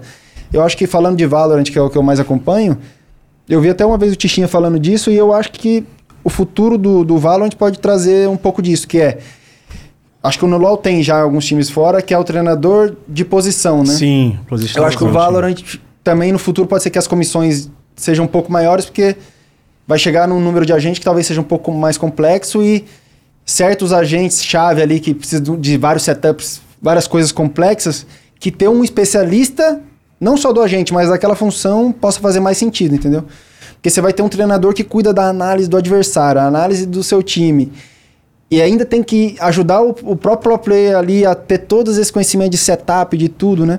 Eu acho que talvez seja uma coisa no, no futuro interessante até do próprio pro player ter esse investimento, entendeu? Ah, não, isso, Sim, isso, aí sim. já, isso já, Já existe? Já, É. já. De alguns, né? É. de alguns, não é? Por exemplo, é a gente citou geral. aqui o Les, que é o, o sentinela, né? Que faz setup, que tem que ter um timing muito bom e tudo mais. Talvez para um cara desse no futuro faça sentido ele fazer esse investimento ou o próprio, a própria org falar, pô, eu vou contratar um cara que vai te ajudar meio por cento aqui que Sintonia for. fina, é, né, ali. Sintonia fina. No nível Que deles, pode ser que aquilo faça a diferença, né? É que a, a grande questão do positional, que eu acho que é o- a força, é que, primeiro, aqui no Brasil, a gente nunca fez isso. Nunca é forte. Mas a maioria das vezes que a gente fez comissões técnicas muito volumosas, fizeram pelo volume e não necessariamente pela É. organização. A galera querendo se atropelar, É, talvez, isso, né? Todas as vezes que eu já. Teve dois casos que são os principais, né? Que é o da Loud e da PEN. Esses dois aí foram dois onde os nomes eram bons, a ideia era boa, mas realmente faltou a liga na coisa. Tipo, Organização, né? e, sinceramente, com muita gente, realmente fica muito mais difícil. Porque, querendo ou não, o esporte tradicional já trabalha assim faz um tempo. Então, as partes se entendem naturalmente em alguns pontos. O treinador Sim, que... fica bem delegado. O treinador não vai cuidar da parte médica, o treinador não vai Exato. cuidar da parte física é administrada por, por outro grupo de pessoas. Agora, aqui ainda, ainda é meio gray area, e sobre positional coach, eu posso te garantir que é impossível, impossível também é forte, mas é praticamente impossível, do jeito que a gente está agora, o jogador conseguir desenvolver, o treinador conseguir desenvolver os jogadores da forma que tem que ser. Porque o que, que acontece? Independente do, do treinador ser um cara que, por exemplo, o cheiro. Pra mim, atualmente, a gente até. Eu falei isso para o pessoal que estava mais cedo. eu ainda acho, de longe, o Cheiro o melhor treinador que o Brasil tem. Dentre todo mundo. E quem que quem fala bem do Cheiro? Quem já falou bem pra mim do Cheiro totalmente? O Jim Quedo e o Tim. São dois que falaram, pô, esse cara Pra mim, todo mundo que treinou com ele falou bem. não, não, mas é diferente. Tipo, todo mundo fala que ele é um ótimo treinador. Agora, o Kidd e o Tim falam diferente. Eles Ah, falam. porque ele, ele aperta no mid, assim. Ele mudou a maneira como eu jogo minha fase de rotas, ele mudou a maneira como eu vejo o LoL em relação ao controle de visão. Você não ouve isso dos outros. Por quê? Porque o Cheiro Ele é era lane. Então, por mais que ele é o head coach, ele tem uma especialidade. Mesma coisa comigo. Quem que são as pessoas que eu mais desenvolvi no meu time? Os junglers e os suportes. Eu não consigo desenvolver o top laner como eu desenvolvo esses dois. Eu precisaria de quem? De alguém que tenha mais conhecimento, ou mais especialidade, ou mais naturalidade, que poderia fazer essa função. Entendi. Posso desenvolver? Poderia. Só que, de novo, é muita coisa na mão de uma pessoa só, de fato. E eu já vi positions fazendo muita diferença. Pra mim, é o futuro tá aí sim. Ainda mais por quê? Porque tem jogadores parando. E não tem ninguém melhor pra ser positional do que o ex-jogador ex-jogador. profissional. Sim. Porque ele consegue ver esse meio por cento. Sim. E aí cai naquilo que você comentou do, do seu amigo que tinha a ideia de fazer um sub-15, um sub-16. Renan Felipe. Talvez seja mais interessante ainda você você ter uma estrutura dessa, quanto mais jovem, melhor. Sim. Porque o jogador ele tem menos vícios e tudo mais, ele já vai. Você vai treinando ele ali, adestrando ele, vamos dizer assim, né? Pra quando ele chegar no CBLOL, que é ali o nível máximo de competição, pra você não precisar ficar corrigindo coisas assim, que não. O básico, né? Eu digo isso e é verdade, cara. Eu fui pra Itália sem saber coisas básicas de como ser um lateral. E assim, no Brasil, assim, os treinadores de base, coitados, eu acho que eles eles nem têm a chance de poder te passar coisas assim essenciais e básicas, porque eles são cobrados pelo resultado. Você foi pra Itália quando? Com quantos anos? Com 20 anos, com 19 para 20. E a- eu vou, eu, sendo sincero, eu fui pra Itália sem saber coisas básicas de como ser um Tipo lateral. quê? Só pra- Tudo bem que na Itália, pô, os caras são milimetricamente, tudo é milimétrico, né, na parte tática e tudo Sim. mais. Mas, por exemplo, um exemplo. Comportamento de linha, Ah, quando sair, quando recuar. Eu acho que melhorou muito no Brasil, obviamente. Muitos treinadores vão fazer intercâmbio, né? E podem trabalhar certas coisas, mas até hoje, assim, por exemplo, nosso treinador, nós temos três jogos nessa semana. Ele não pode vir pra mim e falar, Dodô, você tem que corrigir isso, isso aqui. Ele cuida do, do geral. Então, assim, eu acho que aqui no Brasil os jogadores não desenvolvem tanto a parte tática porque na base os treinadores não têm esse, esse tempo pra desenvolver, entendeu? E cai nisso que você falou. Se você pode trabalhar desde, desde mais novo essas coisas básicas, lá na frente vai ser, são, vão ser coisas mais complexas, né? Que você vai, vai dar atenção. Não nas coisas que, assim, tem certas coisas que você não tem nem que pensar. Você não tem que pensar em corrigir uma coisa aqui e falar, isso aqui o cara tem que saber. Então, quando você chega no CBLOL, eu acho que o cara já tem que estar num nível já top, né? É. E aí, caindo no que você falou de um, o ex-jogador que é especialista na posição, eu trabalhei na Inter com o Silvinho. olha Foi aí. lateral esquerdo Beleza, hein?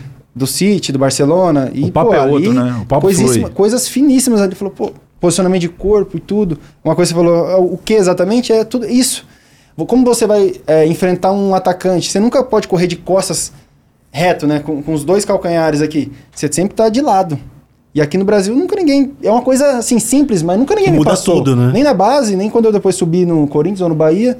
Ninguém nunca teve um tempo de falar, Dodô, você tá fazendo errado. O posicionamento do seu corpo tá errado. A sua orientação, né? E tudo mais. Então, assim, coisas que quando você chega num nível de Série A italiana, na Inter, na Roma, velho, os caras não vão te cobrar isso. Isso aí você tem que saber. Ou você faz ou você faz, É, né? Aí, obviamente, que lá, quando eles contratam um jogador jovem aqui do Brasil, eles já esperam certas coisas, então eles já vão te treinando e vão te passando as coisas que você deveria ter aprendido aqui e não aprendeu. né? E, inclusive, essa história que eu te falei do, do Renan Felipe, eu, eu, já contei isso no, no combo, mas ela entra porque é Santos. Acho que com você não estava na mesa nesse dia. Que ele teve essa ideia depois de ver um. Que inclusive é um jogador profissional hoje muito mais renomado, que foi o Tuts. O Tuts com 15 anos. A gente foi a Santos num, num evento e o time tava fazendo um X1 que ele batia em todo mundo. Que é praticamente isso, né? Você joga X1 com o time. E o, o Tuts ganhou uma partida da melhor de três dele. Nessa hora o Renan Felipe virou pra mim e falou: Olha, a gente não tem condição agora. Mas imagina se você pega esse menino e coloca ele pra treinar com o time, tipo, pra mentorar, pegar, tipo, já essas malícias desde o início. Quando ele chegar, chegasse nos 17, que seria quando ele poderia jogar, né? Já seria outro jogador. Mesmo assim, ainda foi incrível, campeão brasileiro, Pois é. incrível. Mas, sim, eu acho que é, é- é por aí. Mas, de novo, tudo tem que ser feito com muita cautela. Por exemplo, um exemplo que eu tem o perfeito de positional coach. Foi a primeira vez que eu olhei. A China e Coreia devem ter já faz tempo, mas esse foi a primeira vez que eu olhei e falei, pô, esse cara tá fazendo a diferença. Foi na Cloud9, há uns anos atrás, o Golden Glue. O Golden Glue disputava com, se eu não me engano, o Jensen mesmo a posição, os dois disputavam. E por uma questão de realmente do time encaixar, o Jensen, obviamente, é- melhor, gente, não tô nem questionando isso. Mas ele jogou grande parte ali dos últimos jogos, estava dando certo, o Cloud9 foi bem. E pro Mundial ele não foi como reserva, ele foi como position. E aquele Mundial a Cloud9 foi bem, e inclusive o Jensen jogou muito bem. Então, quando tira o ego da coisa, É. claramente, hoje em dia o Golden Glue, se não me engano, até é coach. Quando tira o ego da coisa e você tem um jogador que estava recentemente na ativa, o papo é outro. Completamente outro. E- Entrando nisso, o próprio jogador ele tem que estar assim, aberto a receber Sim. esse conhecimento e essas dicas e tudo mais. Se o cara já tá tipo, porra, esse cara não sabe nada, eu não, sabe? Aí ele vai acabar não absorvendo nada, não vai evoluir nada, mas assim, se tem um jogador que tá aberto a receber todo esse conhecimento e uma pessoa capaz ensinando, acho que a chance de, de ter sucesso é, é enorme. Sobre troca de conhecimento, tem uma pergunta muito boa aqui do PH Santos, que ele manda o seguinte: Dodô, o que dá pra levar do game pro futebol e do futebol pro game? E aí ele dá um exemplo aqui do Valorant, caso que você, que você conhece mais. Numa partida, o que se assemelharia a um clutch 3x1 de homem? Assim, sabe? Tem como traduzir isso? Você acha que existem conceitos? Não necessariamente um treinador vai chegar lá e dizer, tipo, não, porque num clutch 3x1 de homem, mas ele. Você pegar algo do esporte e levar, porque no esporte isso é muito comum. Você pegar conceitos de MOBA e levar para FPS, levar conceitos de FPS e levar para o MOB. E aí a gente tem o exemplo do Saci, né, que foi campeão do mundo fazendo isso, levando conceito de MOBA para FPS. Dá para puxar alguma coisa do esporte para o acho que sempre dá. Mandar um abraço pro PH, que é youtuber sensacional. Não, esse é o PH aí. Santos é, mesmo? É o PH Santos, É, ele é o PH, próprio. é. Olha, já vou, já vou, Ele vou tá aqui em São aqui. Paulo até pra participar da CCXP. Ó, que eu sou maravilhoso. fã número um, é um cara E eu sou o fã número 2, então. Ele é sensacional. Aí, ó. Grande PH, pô. É grande jogador de Valorant também. Então, acho que, obviamente, é muito específico, né? O 3x1 de homem, ele fala isso porque é um clipe, é um clipe que eu tenho na, na- no Twitter de, de jogando Valorant. Mas, pegando, vamos pegar o homem como a gente, que é um controlador, né? Que tem, Aham. tem um conhecimento macro game muito grande. Isso tem uma coisa que eu aprendi também na Itália, um treinador meu, é, Vincenzo Monte- Montella. Trabalhei com ele na. Que na, legal. O nome na- do cara já. Era um baita Sampdoria. atacante. Era um atacante da Roma e tudo mais, seleção italiana. Fenomenal. Da minha época, isso aí. E ele falava uma coisa que é verdade, assim. O defensor, ele tem que ser extremamente pessimista. Você vai falar, porra, pessimista? Que porra é essa? Ele tem que ser, ele tem que ver o perigo antes. O perigo não tá na hora que o cara tá cara a cara com o goleiro. O perigo tá muito antes. A jogada se desenhando, o cara já tem que. Meu Deus, isso aqui merda. vai dar merda, isso aqui vai dar merda. E do mesma forma, o atacante ele tem que ser o otimista, que fala, porra, o zagueiro vai dar mole, aquela bola vai Vou passar, tá lá. eu vou estar lá. Então, assim, é um Foda. contraste grande. Quando eu fui pra Itália, não tinha muito esse espírito defensivo, né? Eu era um meia na base, que virou lateral e tinha essa mentalidade completamente ofensiva. Eu jogava de lateral como se fosse um ponta. Eu não me preocupava com a defesa, não via esse perigo, né? E falando de um agente que é o que tem que ter um conhecimento do jogo, olhar o mapa e tudo, é exatamente isso, assim. Você vê esse perigo antes. E aí eu caio numa coisa que eu falo que talvez com 18 anos seja mais fácil você jogar na Série A de atacante. Mas você jogar de lateral, de zagueiro, porra, é foda. É muita responsabilidade, É né, muita cara? responsabilidade e outra. O cara de 30 pro cara de 18 na frente, eles vão se equivaler. O, de 18 vai ter talvez até mais coragem, mais ousadia, né? Vai jogar pra cima. Agora o cara de 30 atrás, ele já fez muita merda, velho. Ele já sabe, fez, ele é. já passou por muita situação. Ele sabe que, porra, chutar uma bola pra fora aqui é feio pra caralho.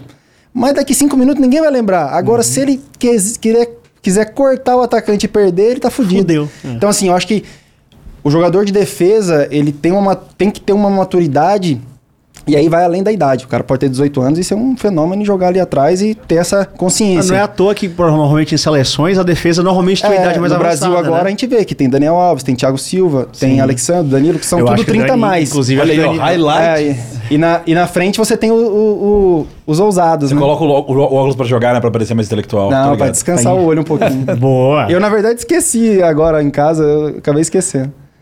O Clutchzão já, já, mandou dois. Modéstia à parte, eu gosto muito da situação do clutch. Eu gosto de é isso, jogar. né? Pra quem é competitivo, o clutch. Dá uma suada na mão e tudo mais. Louco. Caralho. E ó, E eu tava nem piscou, focado, hein? eu tava É focado, nem piscou focado. mesmo. Aqui é só. É, eu gosto. E eu gosto de jogar a verdade é a seguinte: eu não tenho muito tempo pra jogar. Então o CS pra mim sempre foi, obviamente, um jogo extremamente prazeroso, mas eu sentia que a minha mira não era de um nível é, muito competitivo, né? Eu, eu não, era, não era um cara que estava satisfeito com a minha mira e sentia que era mais difícil ser útil no CS do que é no Valorant.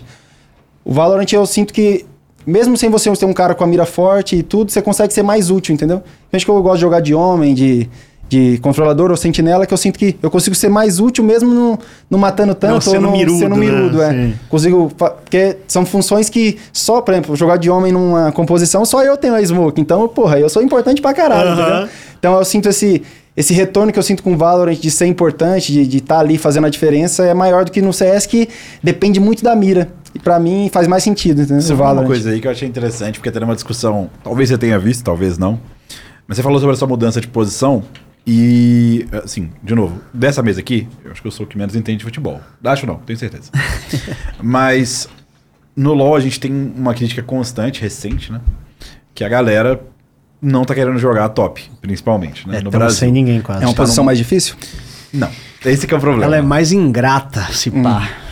É. Eu que fica sozinho num canto, ninguém É o- lembra o top- dele. o top, ele fazer tem- uma merda O bizarra. top, o top ele tem uma situação pra poder te situar antes de fazer a pergunta, em fato. O ele tem uma situação isolada no mapa que o LoL, ele é um jogo que ah, pode dar merda, realmente. Isso pode eu assisti acontecer. um pouquinho do, do Words, tava vendo o robô lá em cima. O robô joga de É. robô. Eu vi ele com um, boneco Atrox, gigantão lá Atrox, Atrox. se É matando isso, com é. o cara. lá. Se matando. É boa descrição. Existem merdas que dá pra resolver. Por exemplo, se você tá mid, você não joga sua lane sozinho. Você tá jogando mid, o suporte, o jungler. O bot tem dois e o jungler também é bem presente. Não, mas você tá falando do top só pra complementar. No Valorant, pra fazer uma, uma linha mais fácil, que você entende mais, falta muito controlador Sim. também no Brasil. Muito Então, controlador. que, o que, que acontece? As pessoas, aqui no Brasil eu sinto que isso é bem comum, não sei como é que é lá fora, não tenho ideia, mas aqui no Brasil a galera sempre prefere essas posições de spotlight, as posições que vão dar uma referência maior. São os atacantes, né? do- do- Seria o equivalente, mas de uma forma bem. um- Porque é e não é, seria os carries, né? Todo mundo prefere ser mid, AD. É, como é que é? Sentinela? não? Como é que é o que entra? Duel- É o duelista, duelista, duelista. no Valorant. Isso chama a atenção. E acaba que a gente sofre, igual a gente tá sofrendo agora, pra Encontrar uma uma posição. posição. E você falou que você trocou de posição, mas como que foi essa troca de posição? E você por quê, pensou né? nisso? É, como é que foi isso? Essa troca de posição, pra contextualizar, eu com 11 anos fui pro Cruzeiro. Na base do Cruzeiro, fiquei lá até os 15. Sempre jogando de meia. Na meia do nosso time, até eu e Dudu, que joga no Palmeiras agora, né? Era Dudu e Dodô, nós dois éramos os meias lá. Caraca. E aí, com 15 anos, eu vim pro Corinthians eh, e cheguei num time já montado, que tinha dois meias muito bons e tudo mais, e o treinador não queria me deixar fora do time. Ele falou, poxa, eu vou colocar o sistema de três zagueiros, eu vou colocar você de ala aqui. Tanto que eu nem comecei jogando de lateral em si, joguei de ala. E aí, fui jogar de ala. E, óbvio que levei muito vício meu do meio de campo pra, pra posição de ala e acabou dando certo e tudo mais, mas assim, eu sinto, o que eu falei, assim, eu sinto que eu não tive é, um acompanhamento, eu não tive assim, um, um- Não me passaram muitos conhecimentos básicos da posição de ala e depois de lateral, entendeu? Mas, assim, pra mim ali no momento de ala foi mais simples, porque era uma posição mais avançado e, e mais ofensiva, pra mim tava confortável. Jogar de lateral já era dif- diferente, que daí eu já tinha que me preocupar mais em defender e tudo mais. E nos, no primeiro, nos primeiros meses ali, eu lembro de assim, ser uma posição que eu nem me divertia, entendeu? Então, assim, eu nunca senti o peso de jogar futebol. Jogar futebol pra mim sempre foi um prazer, assim, uma coisa. Assim, eu faria. Eu pagaria pra fazer o que eu faço, vamos dizer assim. Mas naquele momento, na mudança de posição, se, se tornou um pouco um peso. Depois, obviamente, eu fui aprendendo a me divertir também ali. Mas Mas, cê- eu, bem jovem, aquilo foi, foi difícil, assim, não foi uma coisa. Porque não simples, foi uma assim. escolha sua, É, também né? não foi escolha Isso. minha. Então, mas aí que tá o grande ponto. Você trocou, foi pra ala, depois lateral. Mas você continuou como lateral. Continuei. Mas você continuou porque você quis Não, ou de- porque de- você... Depois porque eu quis. E é engraçado você falar disso co- com a posição de top, que é o seguinte. Você disse que é difícil encontrar é, muitos jogadores nessa posição, Hoje né? é, hoje então é. quer dizer que a concorrência aí é menor. Muito menor. Sim. Muito. Foi o meu caso. A, a concorrência minha no meio era é, enorme. Eu me destacava, já tinha, já tinha um potencial grande, mas assim, nunca tinha ido para a seleção brasileira de base nem nada desse tipo. Na lateral, em um ano e meio, jogando de lateral, eu fui para a seleção é, de base e tudo mais, campeão sul-americano, e tava no profissional. Assim, meteórico. Com 17 anos já tava, preto sabe. Então, assim, eu fui pra uma posição onde eu tava me divertindo menos, onde eu não era especialista, mas é onde tinha menos competição. Porque você não tinha tantos laterais esquerdos com as minhas características. Então, na, naquela posição, eu acabei me destacando e foi onde eu explodi. Justamente, que é a discussão que tem sentido. Que, cara, se você, pessoal que quer ser jogador profissional, tem que entender que, óbvio, é, você vai se- querer se divertir também, mas é, é diferente o custo das coisas. Sim. E, obviamente, uma posição que está carente, na- pelo menos no nosso país, é uma posição muito mais chamativa nesse sentido. Exato. Tá todo mundo procurando um novo top laner. Isso que ainda. Isso, não vou nem falar, mas a gente podia estar mais precário de top laner. Pô, Podia. Batemos na trave de estar mais precário. Nossa senhora, não é? Já tá Ia ser- apocalíptico. é. E, inclusive, isso piora também pros times, porque, cara, quando contratar um top laner de fora, você acha que esse cara não sabe que tá tendo pouco top laner aqui? É, Quanto que vai ser o valor dele? Vai ser o valor. Mas aí que tá, se você tem uma org hoje, você não, você não, não, não é melhor você, em vez de pagar um coreano, um estrangeiro que vai vir ganhando muito dinheiro aqui, identificar na comunidade jovens jogadores com potencial e falar, porra, eu vou investir naquele cara ali. É que sabe qual é o problema? Aqui no Brasil, por meio esporte eletrônico, a galera não pensa em longo prazo. É, a galera então. quer ganhar pra ontem. No futebol, eu vejo mais a galera pensando dois, já três tem, anos. é, já tem uma cultura assim dessa parte de base, né? Do, do longo prazo. Então, assim, talvez para uma org seja mais interessante ela formar esse top laner do que ela, Então. do que ela pagar depois muito dinheiro para um cara que vai vir aqui jogar e E ir embora. ir embora. Posso te, posso te falar que lá fora isso já é bem. A Coreia, isso- com certeza que eles chamam de. A gente tem o que é o principal. Eu dou uma solução pro cenário brasileiro. Pega as orgs, pega uma rede de ensino e põe um selo. Faz um extracurricular. Põe LOL na, na grade do- da molecada do ensino médio. Então, mas aí que tá, é cai naquilo fácil. que a gente tá conversando, assim. A molecada vai escolher ir pra essa escola que quiser que você jogar LOL, já vira marketing, ganha dinheiro em cima disso ainda. Gente, você tem que ser extracurricular, porque se for curricular. Não, é, pode. não, é curricular. Sim. Pô, mas é isso. Eu pagava pra, sei lá, jogar futebol depois da escola, depois do horário, essas coisas. Sim. Dá pra É, ter, tipo, cai naquilo põe que eu falei do desenvolvimento do, do, do esporte eletrônico em si ao longo dos anos, entendeu? É as pessoas verem aquilo como uma possível carreira. Porque Sim. se você vai colocar o seu filho para fazer balé é, extracurricular, futebol, é porque você obviamente quer que ele se divirta, você Sim. tem condições de pagar, mas Tem um negocinho ali. você ali. É. lógico. Agora, se você tem condição de pagar profissionais para ensinar ele a jogar um jogo competitivo, eletrônico, que tem um potencial de, de retorno financeiro e de carreira. Meu filho não vai nem pra você escola, vou mandar ela morar com o Obviamente, não é, nem todo mundo pode. Saci tá nem todo, bem, mundo, po- nem É. todo mundo pode pagar por um, por um Sim, sim. serviço Sim. desse, uma escola dessa, mas faz total sentido. É. Eu acho que sobre, sobre isso Não também. tem é porque ter na própria Eu concordo. gaming house? Sim, sobre isso duas coisas. Primeiro Uma que puta ideia, por sinal. é um movimento que é muito feito lá fora e é um movimento que ele é num todo muito benéfico monetariamente, porque você deixa de gastar com um cara e mesmo que você vai gastar com um cara coreano e tudo, você tem o potencial ali pra você vender e recuperar um tempo, né? É isso, porque o coreano, quando a gente fala coreano é porque é o mais comum de importe, né? O coreano ele vem e ele ele praticamente, ele deixa, não vou dizer que ele não deixa legado, mas ele praticamente não deixa legado, porque ele vem aqui, ele vai amassar, se ele for muito bom, porque ele é muito bom, ele pode deixar um pouco ali pro cenário, escorrer, mas depois ele vai embora, porra. Se você pega alguém, forma, você vai ter o legado do- da pessoa formando ele, que vai aprender a formar um menino, então ele pode formar outros, ele vai ter esse desenvolvimento, então é muito maior o legado que você E- e, cria. assim, a gente chama isso internacionalmente, você tem o principal, o academy e o trainee. Eles chamam de trainee. Na Coreia isso já tem faz muito tempo. Muito jogador que tá aí agora era trainee dos times principais. Eu não posso falar porque envolve coisas que eu não deveria saber, mas tem um time no Brasil que tem trainee. Tipo, um time do CBLOL. Tem um que já tem, só que eu não sei por que eles não deixam ser público.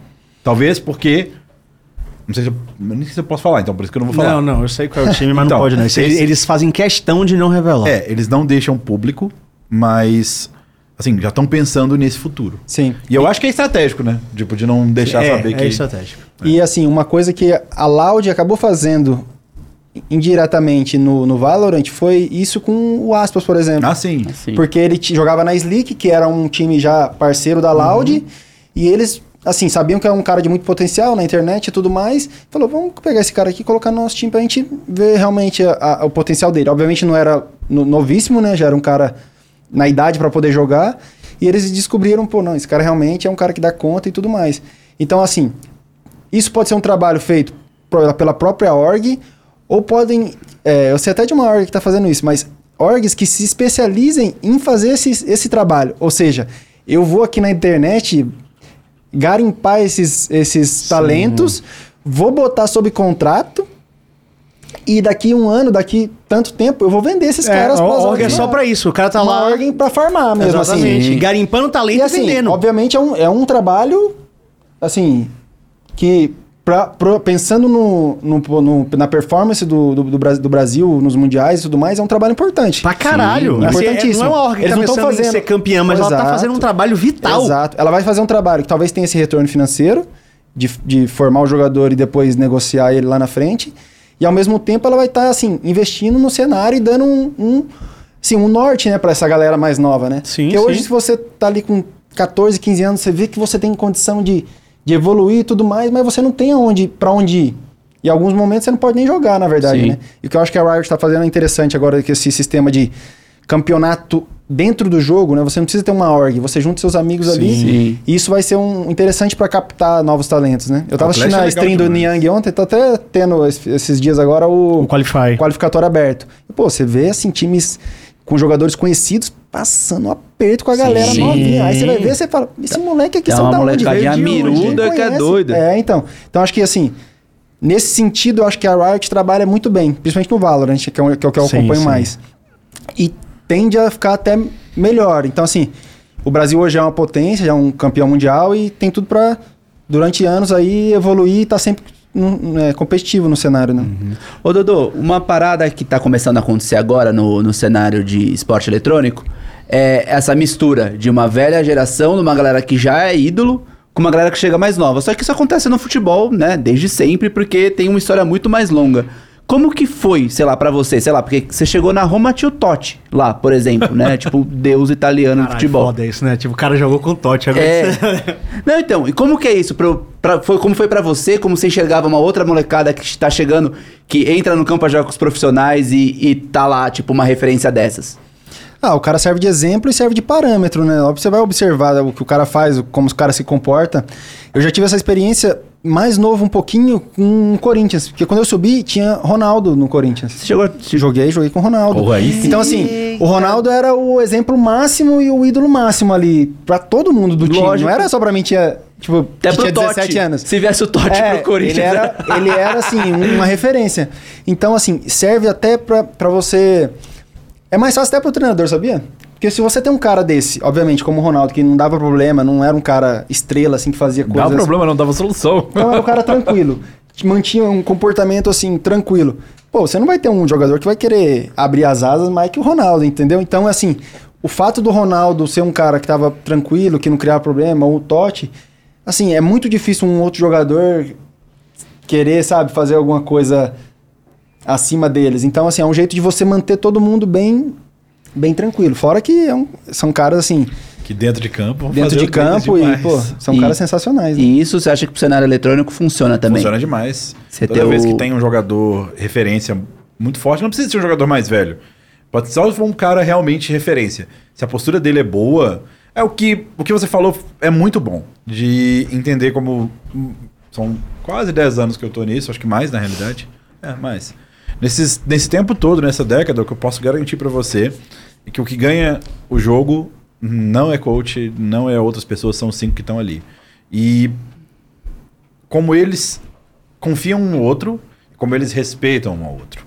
E quando você tem esse cara, que é o, teoricamente, o que todo mundo mais deve respeito, e esse cara tá fazendo tudo certo, ele contagia. Contagia. Do mesmo jeito que se o cara que é a sua referência É um Tá escaralhando, né? Como já escaralhando. havia acontecido Aí também, aí é- a galera também vai na dele É. e é muito difícil quebrar. Sim. Porque todo mundo sabe que provavelmente aquele cara é o que recebe mais dinheiro. Todo mundo sabe que aquele cara é um cara que é mais difícil de mandar pro banco. Sim. Inclusive, uma das grandes diferenças é que vocês têm a possibilidade real de mandar alguém pro banco. Porque no LoL agora tá melhorando aos pouquinhos.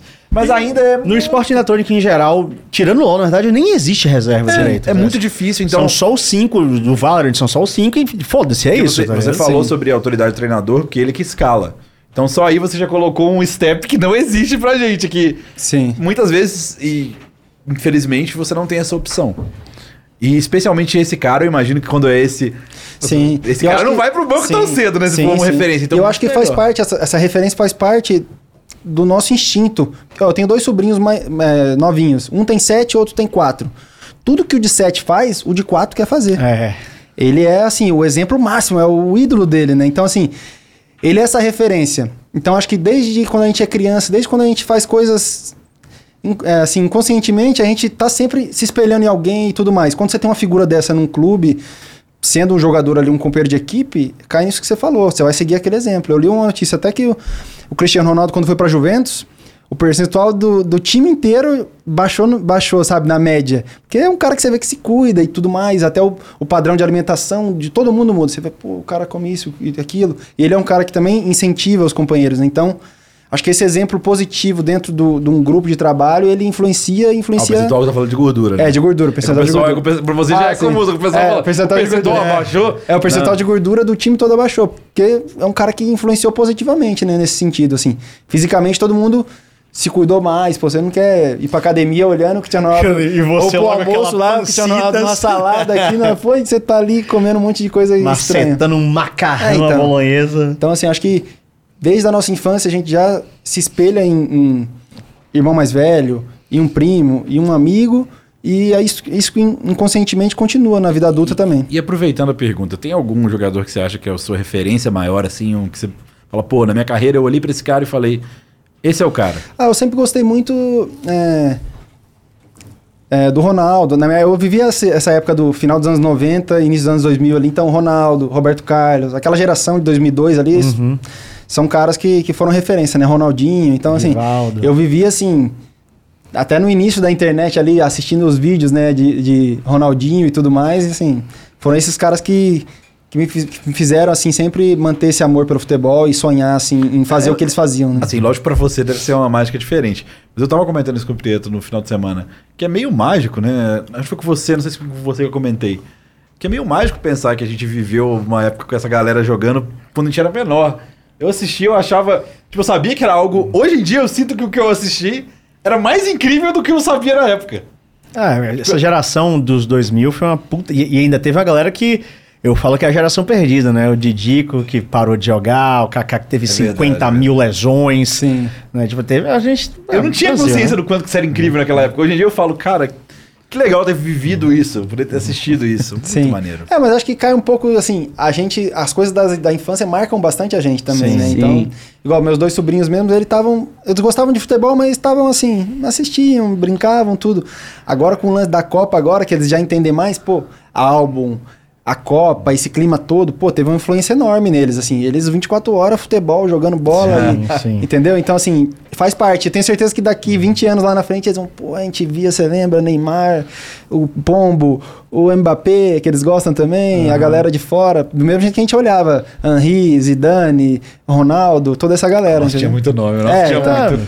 Não, sempre tem, né? Porque Mas aí você vai, ouvir, você vai ouvir a galera de antes e falar, pô, você É tá louco, isso aí é, É, nada. isso aí é você vai ver exatamente. Zico. Eu trabalho lá no Galo lá com o Éder Aleixo. Pô, Éder, Zico, a seleção de 82, os caras eram deuses, não É, só aqui no Brasil, no mundo sim, todo. Meu todo. pai, quando você vai falar de futebol, ele fala Sócrates, É. Garrincha, Então Pelé, Zico. faz parte um pouco dessa coisa da infância, assim, a gente tem um carinho, um carinho grande, né? São coisas ali que a gente tá descobrindo aquele mundo, aquela coisa, né?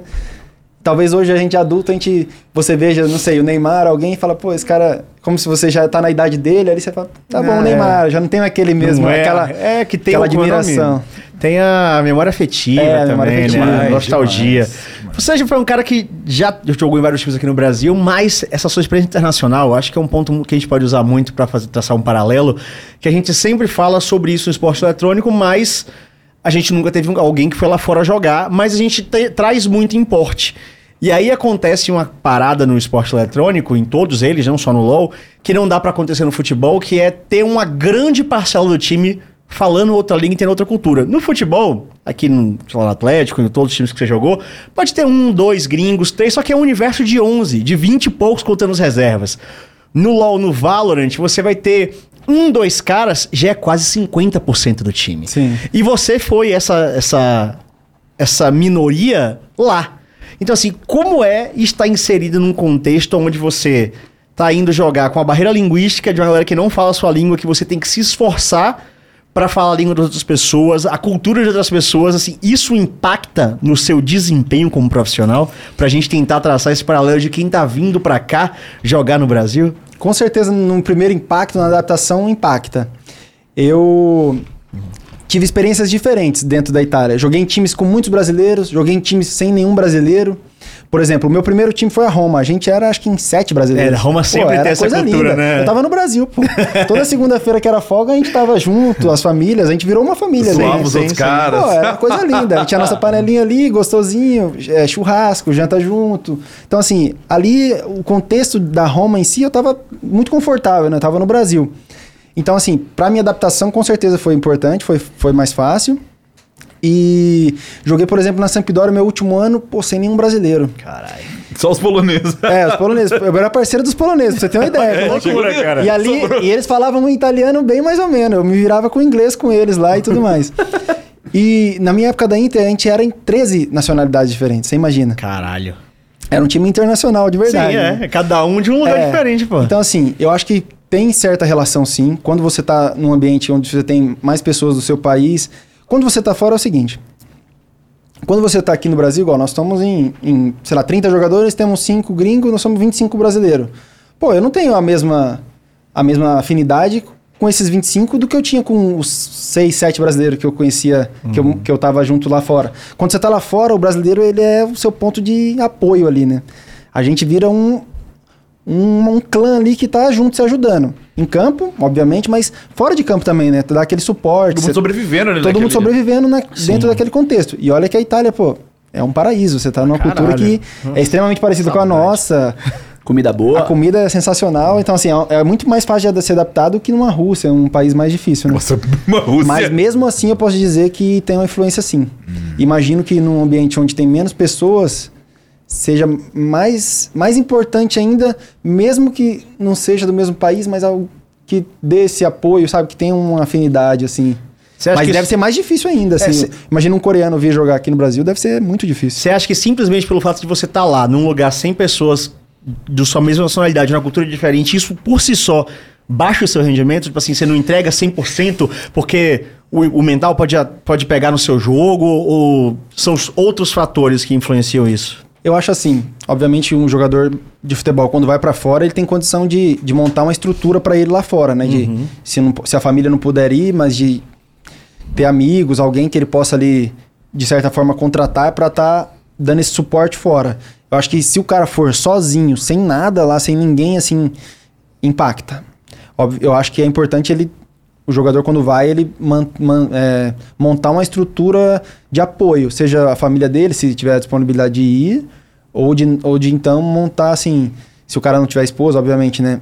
E se for muito jovem, de ir levar um amigo, alguma coisa, alguém que faça essa companhia, que dê esse suporte, que cai naquilo que a gente falou, né? Que vai ser o psicólogo do cara, né? Quando o cara tiver um, um, um problema ali dentro do, do trabalho, que é o futebol ali dentro do time, ele ter esse, esse ponto de apoio, seja para se distrair, para esquecer os problemas ali por aquele instante, seja para dar um apoio, uma moral. É, que é difícil falo- fazer. Hoje em dia é até mais fácil com FaceTime e tudo mais, Sim, né? sim. Mas mesmo assim acho que sente falta. É, eu falo isso porque assim, a gente aqui no Brasil teve vários exemplos de jogadores que vêm pra cá, os gringos, né? Chegam aqui e jogam até bem, alguns jogam muito mal, e aí saem daqui, os caras deuses, é o campeão do mundo. Assim, e aí por isso que eu fico assim, ah, o cara veio pra cá e talvez ele tenha jogado mal, porque justamente ele não tá com a base adaptativa, ele não conseguiu se adaptar ao, Sim. no caso aqui, ao, ao esporte eletrônico. Tem a barreira da língua que é extremamente Barreira importante, né? você Nessa- sente esporte isolado. eletrônico é mais Hã? importante ainda. Né? Que o italiano dá pra, dá pra fazer um Ah, tagliore, italiano- dá pra dar um tagliore. Agora Ah, no, italiano você entende tudo. no coreano... rapidinho você tá entendendo e falando. Então, assim, eu não tenho essa experiência de jogar num país onde a língua é assim, é, você tá por fora do discurso. é. Eu não, eu com três meses eu tava na resenha com os caras, entendendo o que eles estavam falando ali e tava tranquilo. Agora, você chegar num lugar onde você não entende nada, aí deve ser pior ainda, né? Quando você tava fora, assim, você no início, pelo menos, antes de você entrar na resenha, já ser amigo da galera, quando você cometia um erro, você se sentia pior do que você se sentiria aqui no Brasil, que aí é aquela cultura do tilt. É. Que a gente tava falando aqui do, por exemplo, o coreano chega aqui olhando e dizendo, tipo, ah, eu sou bom, eu vou mandar bem, aí quando ele erra, o cara quebra. Que ele não esperava aquilo, ele não tem o suporte, ele não sabe se o cara tá puto com ele porque ele não entende o que ele tá falando. É complicado. Eu tive um treinador eh, na Itália, que eu, que eu, no início, que é o Rudi Garcia, que eu citei aqui antes, no- nos primeiros três meses ele não falava ainda italiano. Ele entendia, depois rapidamente ele começou a falar e falar bem, mas naqueles primeiros meses ali, principalmente de pré-temporada, ele não falava ainda. Então, assim, mesmo, às vezes quando ele, fica, ele, ele falava um italiano ali, mais ou menos, mas na hora que ele Macarônico. tava puto, ele soltava o francês e você sabia que ele tava puto. Mas o fato de não entender o que ele falava é um negócio que incomodava, assim. Um negócio que você, porra, você não tem a, a, a noção total do que ele tá É, falando, exatamente. entendeu? Se ele tá falando, porra, caramba, E não por é que assim. será que esse- Agora, você vê o cara xingando puto e falando bravo, e você não tem ideia do que ele tá falando, você fala, espera da mãe tá, pensa, tá me xingando macete, todo. será que, É. será que Tipo ele tá assim, dá xingando uma, dá uma a mais, sabe? Dá, dá. O italiano você já entendia, né? Mas o francês era uma parada que eu não entendia, e isso me dava uma. Ah, caralho, esse cara aí. dá- Sabe, dava uma. Aham. E, obviamente, quando você não entende a língua, qualquer entonação te parece uma coisa mais ofensiva, né? Então, acho que pega, assim, o fato de você não entender nada, assim. Quando você foi pra fora, você sentiu que isso foi um, um super ganho na sua carreira? Assim, você acha que você evoluiu? Não falo nem de dinheiro, de nada, mas ir pra fora acelerou o seu desenvolvimento como jogador? Você acha que se você tivesse passado toda a sua carreira aqui no Brasil, você estaria em outra situação? Claro que você trabalha muito com o si, né? É porque a gente fala muito dessa grande diferença do esporte em todos os sentidos, tanto eletrônico quanto profissional de, de esporte de suor, esporte de contato. Sim. A gente vê o exterior como um, um step up muito grande, né? A galera sai e evolui. Você sente que teve isso ou Sim, você acha que a evolução teria sido sinto igual? Totalmente. Eu sinto que se eu não tivesse jogado na Itália, se eu tivesse jogado em outro time na Europa, eu já acho que já seria diferente. A Itália foi assim. moldou o meu estilo de jogo de uma maneira totalmente diferente do que é o que eu imaginava, sabe? Eu não era um jogador nada defensivo, assim, era super ofensivo, tinha uma outra característica totalmente diferente. E lá de tanto. É aquela lapidada, né? De tanto martelar, de tanto. Fui mudando, fui acostumando, fui encaixando naquele estilo e aquele estilo virou meu padrão, né? Vamos dizer assim. Então, assim, é como se fosse uma faculdade, realmente, assim. Tudo que eu vivi ali, tudo que eu aprendi ali, modificou totalmente o meu estilo de jogo e minha carreira, assim, não tem como, eu não consigo nem pensar hoje assim como seria se eu não tivesse ido pra lá. Você acha que isso se moldou mais por comissão, pelos jogadores, pelo. O que é que dá essa evolução quando a galera vai lá pra fora? Porque são vários fatores, né? Então, assim, foi a galera que te ensinou, foi o clima dos jogadores jogando e te cobrando melhor, foi a sua autocobrança. O que é o principal fator de mudança que a gente vai lá pra fora como profissional e tem essa escalada de diferença tão grande? É um pouquinho de tudo. No, no caso do futebol italiano, é um pouco da cultura do futebol italiano, né? Já tem essa coisa de ser um futebol extremamente tático. Então, assim, é uma é uma cobrança que, assim, tem certas coisas que são o mínimo.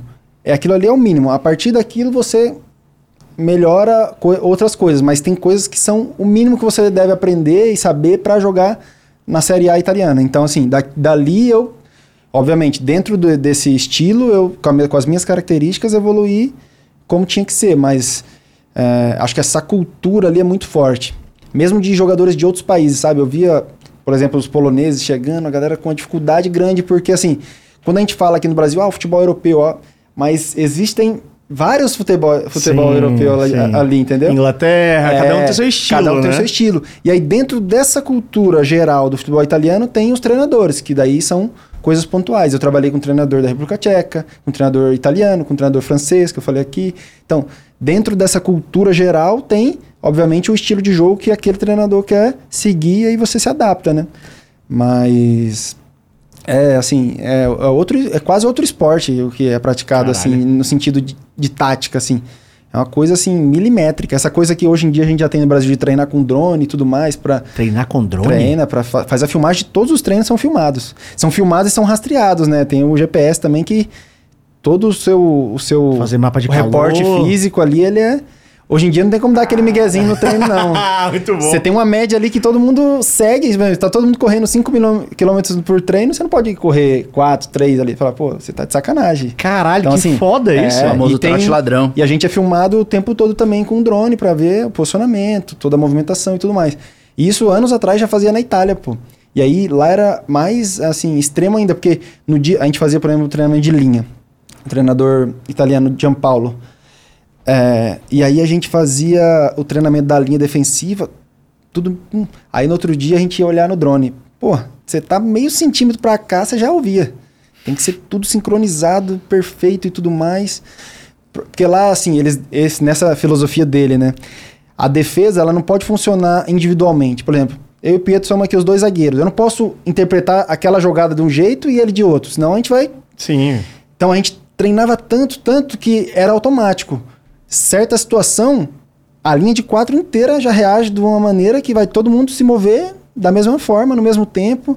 Então, assim, obviamente isso é trabalhado diariamente, assim, tem uma encheção de saco que tinha dia que eu falava, pô, esse cara tá de sacanagem, eu tô meio passo pra cá, mas é, o que E faz isso é um diferença. conceito super, assim, isso é um conceito super natural no FPS. É. No Valorant, do CS, se você mover errado, Exato. você vai abriu, abriu Tem que- sozinho, tem que tomou a bala. Tem que se interpretar junto. Você sabe como vai jogar um 2x1. Você não precisa falar pro preto aqui, não, não, ó, posiciona aqui, vamos cruzar a mira aqui, né? Sim, exatamente. Você já sabe, esse é o conceito básico do FPS que serve pro CS, pro Valorant, em certas situações, não importa o FPS. É assim que se joga, né? Então, Sim. assim, o futebol lá era mais ou menos isso. Tinha certas situações que eu não precisava falar pro, pra ele. Era, a gente já tava treinado, já era aquilo. Não precisava de comunicação. O alto nível é isso, né, no final Não das sei se contas. você viu, eu, apareceu uma, um vídeo, que nem sei se essa tecnologia tinha antes, se é novidade. O Luiz Henrique, com a seleção da Espanha, ele colocou um alto-falante no, nesse coletinho do GPS e todos os jogadores. Durante o treino, ele fica falando pros jogadores o que cada um tem que fazer. Isso não cria uma muleta, não? Você não, Não acha? sei dizer. Não, não. Isso que eu ia perguntar. Não sei É. nem se a tecnologia existia ou se. Esse, só- mesmo, esse mesmo treinador do, do GPS, do, do, do drone, ele era um pouco assim na beira do campo. Tem muitos treinadores que são assim, né? Parece que o cara tá com joystick ali, né? Toca, cru- Isso aí eu acho que é excessivo. O jogador, obviamente, tem um, um treinamento, tem um, um padrão, Porque tem na hora do uma jogo não vai filosofia isso, né? tem uma filosofia para seguir, mas ele tem que também ter certa liberdade para desenvolver o jogo. Tem coisa que assim, o treinador pode interpretar de uma maneira fora, mas eu tô em campo, eu tô interpretando de outra. E você tem que ter essa autonomia, senão você fica maluco, pô. É, é, esse vídeo é Eu- curto. o cara falando no meu colete aqui. É, pô, não, eu, eu não sei, eu não sei se é pra, tipo, treinar uma jogada, sabe? Ah, nessa hora você tem que ver não sei o quê. Não sei como que ele usa isso, mas eu também acho que se o cara ficar toda hora, pô, você mata o instinto do cara. Não, e na hora do jogo ele não vai ter o cara gritando no ouvido dele. Por mais que ele grite, tem lá 40 mil pessoas. Você não vai escutar Sim, o sim. treinador, né? Então você precisa ter autonomia de criatividade, né? Sim, sim. Não, certas coisas fazem sentido você ter essa comunicação e você treinar ali pra justamente você ter essa interpretação coletiva. Mas principalmente ofensivamente, que é ali onde se desenvolve o jogo criativo, você tem que ter autonomia, senão você não. Sobre essa, essa parada do, do, do step up de treinamento que eu perguntei lá fora, a questão, uma coisa que a gente conversa muito, que o Saci fala bastante, tipo assim, quando a gente vai. Ele já falou isso até aqui na mesa MD3, quando a gente vai lá pra fora, a galera acorda cedo, treina pra caralho, faz tudo direitinho, respeita a rotina, marca screen, tá na hora, tererê. E aí volta pro Brasil e escaralha. Você acha que pelo simples fato de estar lá fora, existe uma vontade a mais de treinar? E tipo, por quê? Porque não faz a mesma coisa aqui pra evoluir? Existe. Existe, eu vou te citar esse exemplo desse treinador, do Gianpaulo. Eu achava sensacional essa, essa, esse treinamento de defesa que ele fazia, toda essa coisa assim, milimétrica. Realmente, assim, defensivamente foi o treinador com que eu mais evoluí, sabe? Eu aprendi muito com ele. Mas eu tenho certeza que ele não durava um mês aqui no Brasil. É, exatamente. Exatamente. É exatamente o que o Saci falou. Porque, velho, a galera não ia. Pô, esse treinador, esse mesmo treinador, a gente tinha umas sete jogadas de lateral. Remesso lateral. Era eu que batia, né? Mão no, é, bola no peito é um, bola na nuca é outro, bola na mão direita é outra, bola aqui, bola embaixo. Era, bater na bola é outra jogada. Pô, era um negócio que. Tática. Não, porra, explodia a mente. Falava, meu Deus do céu, o que, que é Tipo isso aqui? beisebol, né? Falei, isso aqui não, É. é, não é futebol pra mim, isso aqui é outra parada. Cara, ganhei NFL 358, Pô, se, ele vem 358. falar- se ele vem pro Brasil mandar a Um galera abraço. sete jogadas de lateral aqui, a galera fala, pô, esse treinador aí tá de Tá brincadeira. maluco, tá maluco, porra. Entendeu? Então eu acho que o fato de, da cultura aqui tem certas coisas que o próprio treinador tem que se adaptar. E aí vai da inteligência do cara, entendeu? Às vezes um treinador que tá aqui no Brasil não faz nada, não sabe nada. Ele vai ter um, um resultado melhor do que um treinador cheio de ideia, cheio de coisa. Foi um pouco o caso do, do Paulo Souza agora no Flamengo, né? Aham. que é um cara que eu eh, joguei contra o time dele muitas vezes na Itália, na Fiorentina, trabalho sensacional e tudo mais. Ele chegou no Brasil, você vê que você vê de relatos dos jogadores, muitas ideias, muitas coisas diferentes que a galera às vezes não aceita tão bem aqui. E aí o desempenho não é o mesmo, você tira o cara da zona de conforto também muito, e aí o cara já Tá um Talvez o fato de, se ele tivesse lá fora, o mesmo jogador aqui aceitaria melhor. Tá. Exatamente. A é isso que, eu, é isso dele que eu fico puto É, então, e sempre falo isso. É uma coisa que, é a, uma gente, coisa que a gente fala. menta- que mentalmente a, galera aqui tem essa, essa parada. E existe uma maneira, tipo assim, por exemplo, o clube poderia dar um respaldo pra ele chegar assim no campo e falar, então, galera, o treinador é ele. Vocês vão seguir nessa porra, tá, vou mandar vocês tudo pra passear. Pode. Só que é isso que é foda, né? É mais fácil você demitir um do que demitir 22, É, né? pois o futebol é. tem essa, tem essa Vou vender esses caras aqui como assim, de varejo? É, então, você desvaloriza o seu patrimônio, que no final do dia o treinador não é o mesmo patrimônio que o jogador, né? Sim. Tem um jogador de 100 milhões ali, você vai, pô, se ele não tá se dando bem com o treinador, como é que você vai resolver esse BO? é Mas o complicado para a diretoria também, É, entendeu?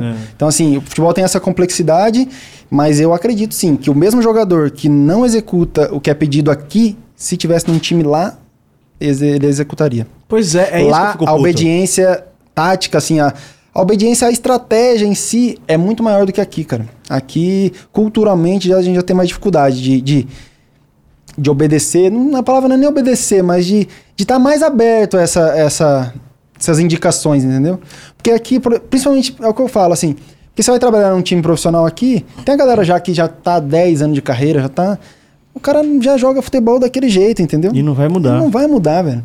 Esse treinador de Gianpaolo, ele segue uma filosofia do Sarri, que é o mesmo treinador que treinou a Juventus, treinou Aham. Napoli, Chelsea. Treinador já foi campeão europeu com o Chelsea. Ótimo treinador também. Mesma filosofia, milhões de jogada, tática milimétrica e tudo mais. E eu joguei com o Bruno Fernandes no, na Sampdoria, do Porto, Portugal agora. E uma época eu tava falando, eu fui para Portugal de um- uma época e tava conversando com ele, ele tava no Sporting ainda. E ele tava falando com o Cristiano Ronaldo na seleção, reclamando um pouco do, do Sarri, né? Justamente essa parte. Falou, pô, o cara, eu tenho seis bolas de ouro, o cara quer me ensinar a, a jogar. Entendeu? Deve ser foda lidar com isso, né, cara? Então, assim, o brasileiro aqui ele não tem seis bolas de ouro, mas ele se sente como. Exato. Aí vem um cara de fora pra falar e como é que ele tem que jogar. Ele, tá, ele já tem cinco títulos brasileirão aqui, ele tem Copa do Brasil, Libertadores. Ele não vai sair da zona de conforto dele porque o cara tá mandando. Ele joga a vida inteira desse jeito, entendeu? Então é difícil e eu entendo os dois lados. Eu entendo os dois lados, assim, porque uma mudança drástica que, que impacta no desempenho do atleta também, porra, ele vai falar, caramba, esse cara tá mandando fazer isso, mas não tá dando certo pra mim, entendeu? Então, assim, eu caio naquilo que eu falei. O pensamento, óbvio, é coletivo, o sucesso é coletivo. Mas- o cara tem que. Ele vai ter sempre aquela, pô, E eu? e eu, entendeu? O cara que é acostumado a fazer, sei lá, 15 gols por campeonato. Tem uma mudança que, pô, o cara vai faz 3 gols ali. Mas o time também. Mas, porra, Tá perto de ser campeão, a gente só fez três. cinco vezes menos gol é foda pra negociar o contrato depois, né? Então, assim, tem sempre a balança. Então, assim, eu eu entendo o que o Saci falou e faz sentido. E entendo também o jogador que tá aqui tem essa. Talvez no esporte eletrônico um pouco menos, né? É porque a- a- uma coisa que a gente vi- viveu aqui também foi o cheiro, que ele é treinador da PEN de LoL e ele é coreano. Né? E ele falou exatamente isso, que ele veio pro Brasil e o que ele fazia lá na Coreia, ele teve que parar. Ele que teve que aqui. mudar totalmente o jeito que ele falava, porque ele percebeu que se ele fosse do jeito que ele era lá fora, no- além de não dar nada, que ele ia ser demitido. Sim. Porque, e aí fica até um pouco de tristeza, porque você deu exatamente o mesmo relato. Então, assim, se no futebol já é assim, no esporte eletrônico deve ser a mesma coisa, porque. E assim, o cheiro lá fora. Assim, se tivesse o jogador, os cinco jogadores da Penha aqui no ano passado, com o cheiro lá fora, ia ser outro tipo de, de, de treinamento, ia ser outro tipo de escutar. Aqui no Brasil, pelo menos no- nos esportes eletrônicos, o treinador ele tem que ser o. Por favor. Bonzinho. É complicado, Você é complicado. poderia, por favor, fazer isso aqui? E, e esse ano, inclusive, no Mundial de LoL, vazou um vídeo de um treinador da EDG dando um come nos caras. Que se fosse aqui no Brasil, o time acabava, pô. Naquela hora, assim, na hora que ele fechasse a boca, o time acabava. Porque ele tava tipo, vocês são burro! Como é que você faz essa porra dessa? Caralho, vocês estão de sacanagem! E os caras, tipo, não, foi mal. Aqui, os caras iam, sei lá, levantado as costas e, o- e o cara ia ser demitido. É uma coisa cultural, acho também. É, principalmente na cultura asiática, né? Eles Sim. são mais acostumados a ter essa cobrança grande dos, dos mais velhos e tudo mais, né? Pelo menos do que eu sei. E é cultural, cara. Aqui no Brasil, realmente, acho que em todos os âmbitos aí competitivos, o cara tem que ter um jogo de cintura, né? Ô, Ele não pode, ele não pode ser tudo do jeito dele também. Ele tem que ceder. Tem que ceder. Tem que, tem que ter o jogo de cintura. Infelizmente, eu É, acho que pra ter sucesso, Imagina, Aqui no Brasil imagina o Paulo tem que- Souza Ele podia ter tá na Copa do Mundo agora. É, ele era treinador da Polônia, né? É, faltava só um jogo pra classificar. e ele largou o projeto É, e veio complicado. aqui tomar na cabeça. Acontece. E aí o mesmo né? time que ele tinha na mão, que não estava tendo um, um- um desempenho como esperado, ganhou dois títulos, teve uma Pois é. arrancada no final, né? Pois é. Título internacional, ganhou um, um Libertadores e ganhou a Copa do Brasil Sim. no mesmo ano. Sim. Existe esse negócio de derrubar treinador? Difícil, difícil porque como é que você vai é, combinar ou fazer alguma coisa com 30 jogadores, sendo que o treinador, ele, se você não tá bem, você ele vai colocar outro no seu lugar. E aquele que vai entrar não vai querer Porque ficar de sacanagem. eletrônico eu já escutei É. falar que, que é menos gente, né? É, menos 5, gente. 6, 7 Cai ali. naquilo que eu falei. Cara, quem tá no banco ali tá louco pra jogar, cara. E ele quer jogar, não quer jogar de sacanagem. A carreira dele tá dependendo daquilo. a- a- tudo depende daquilo, entendeu? Então o desempenho ele- que ele quer colocar ali é o máximo desempenho, é o melhor. Acho difícil, assim. No futebol eu não, não vejo uma situação clara, assim, de o time querer derrubar. Acho que não. Caindo pro mundo literalmente só virtual. Agora a gente viu um clutch seu, você streama. Né? Tipo assim, de onde você tirou essa ideia de pegar as poucas horas de folga do seu dia com sua digníssima já olhando pra você, que você podia estar vendo um filminho, um Netflix, e tá aí, ó, macetando a galera na stream. Por que você deu essa Mas vontade é que de tá. streamar? Na verdade, essa é um, é um, um projeto de stream, na verdade. Eu tô, por enquanto, gravando tela e me divertindo mais com os amigos. Ainda não tive essa coragem de jogar Ah, em você stream. não, você Ainda não tá streamando? Ainda Isso não. é gravar a tela e você... É, eu gravo a tela e- tá. e- Um projeto de stream, É. tem iluminação vermelha ali. Não, eu tenho um setupzinho. Olha aí. Eu gosto, eu gosto. Baita setup, é. Eu gosto. Mas você pretende streamar? Eu tenho vontade, ainda não tive coragem. Mas quem sabe no Mas futuro. coragem por quê? Porque você não quer jogar mal? Não, não é nem por isso. Eu acho que por ainda estar jogando e ainda estar no meio da, carreira do futebol, acho que a certa exposição no futebol ela é, pode depois ser. Como, pode, o tiro como- pode virar. vi- é, Pela culatra, sair pela né? culatra. Ah, é. tá jogando videogame em vez de estar treinando. já- já a galera enche o saco, Já? É. Tá pinando? Já a galera enche o saco. Mas aí enche, enche de todas as maneiras. Se o cara sai pra jantar, tá errado. Exatamente, o time, é. aquele meme, né? O time nessa situação, o cara saindo pra jantar. Pô, o time nessa situação, o cara fazendo stream, entendeu? Então, futebol, ele. O cara Ele, é, dormindo à ele é complexo nesse sentido. Mas é uma coisa que eu tenho vontade, sim, de fazer. Eu assisto muito a stream, assisto bastante. Você tem algum retorno da galera falando, assim, quando você posta live, Algumas quando você faz pessoas, os posts de esportes? Qual foi a repercussão de quando você postou apoio pra Loud, posta um clipezinho? Como é que a comunidade de esporte tá abraçando, assim, você? Faz tempo que eu tô nesse meio dos esportes, Aham. assim, acompanhando e, e, assim, fazendo parte desse, desse- dessa galera, né? Então, assim, tem muita gente que me segue, que já sabe, que me acompanha já de interações com outros, outros streamers, outros pro players. Então, assim, tem uma galera que já me conhece, que faz parte das comunidades. E tem a galera da torcida que às vezes fica meio perdida, né? Não entende, tá não sabe o que é, é. Mas é bacana, tem, tem, tem gente que não conhece, mas às vezes fica curiosa, né? O Major agora no Rio teve uma repercussão grande, né? Aham. Por causa da torcida e tudo, viralizou muita coisa, então eu acho que pouco a pouco, mesmo o público que não, não sabe nada assim do, do, do jogo, ou não conhece esse mundo do esporte, já estão pouco a pouco já é, começando a o entender né? e tudo mais. E é uma coisa que pro futuro, cara, eu acho que é o futuro, na verdade. Eu tenho 30 anos. Sim. Eu hoje assisto mais é, campeonato de esporte do que de futebol. Caralho!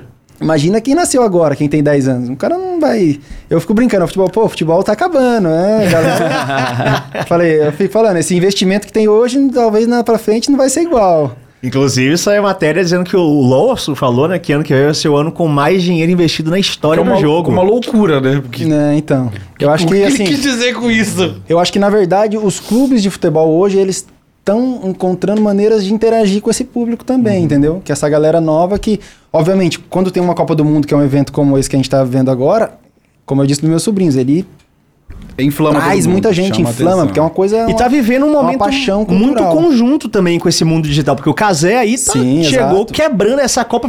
Essa Exato. Copa. A própria, trans- a própria transmissão do futebol tradicional, mudança, ela tá acabou. mudando, né? Exatamente. Essa Copa é um marco de uma transição grande do estilo, né? sim. Porque o Casé tá fazendo um trabalho surreal. Ele começou ali fazendo os jogos. Brasileirão, os jogos, primeiro, acho que foi o Carioca primeiro, ele depois... pe- o Brasileirão ele pegou só do Atlético, O Atlético Paranaense, Atlético Paranaense. né? E eu, e eu tô ouvindo aí possibilidades de que o Casé ano que vem vai transmitir o Brasileirão full. Eu não duvido, não. eu não Aí, duvido aí, e, aí e acabou. eu acho que isso é, é importante pro próprio esporte. Sim. Renovação, que né? a gente, a gente falou agora. A galera às vezes não assiste jogo de time que nem conhece, assim. Mas que tá ali com o Casimiro na resenha e tudo Os caras do mais. pay-per-view, meu Deus. Não, Lá a- vem ele, lá vem ele. É, mas Não, é que tá. inclusive, ter saiu As matéria na a- Folha querendo É. bater no casé, falando As umas im- merda É. nada a A gente- a gente ver. As essa, emissoras, né? empresas, na verdade, têm que encontrar caminhos, soluções pra. Tem que encontrar o seu casé. É, Não, tem que buscar inspiração. Cara, Buscar se- inspiração, assim- Se você analisar casting, você que gosta da parte técnica, olha bem os nomes que estão na transmissão do Casé. Surra, eu acho que O Luiz Felipe é muito bom, cara. todas as TVs. Tipo, de equipe completa, a equipe do Casé é muito boa. São eu digo tecnicamente bons, falando. Esse, Ele é repórter dele, então, Diogo Defante. vai, ser, vai ser preso pra caralho. Esse- Não, mas é isso, tipo, as transmissões estão excelentes. Excelentes, muito boas. Digo, no nível de, de qualidade de narração é boa. Sim. Aí quando você pega a questão de interação, de, de alívio cômico, porque é muito importante a gente Sim, enxergar o, o, o esporte, principalmente o futebol, como um entretenimento. Tirar esse lance do, do fanatismo, da religião e pá. Sim. Pode ser mais leve, é muito mais gostoso quando é assim. sim. E a galera tá com medo. Né? O- Sim. a mídia Eu tradicional. sigo, eu 100%. sigo um advogado, que é até o advogado do Flamengo, advogado de vários jogadores de futebol, de, de pessoas do mundo todo, não só atletas, que é o Marcos Mota. E ele tem uma frase, cara, que eu acho que ela tá saindo hoje do- não só do futebol, mas no, no, no- no meio do entretenimento de uma forma geral, que é players are the new players.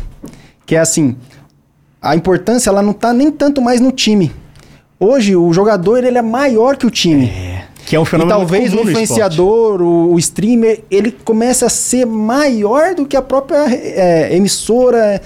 Então, assim, obviamente, são exceções, raras exceções que conseguem Sim.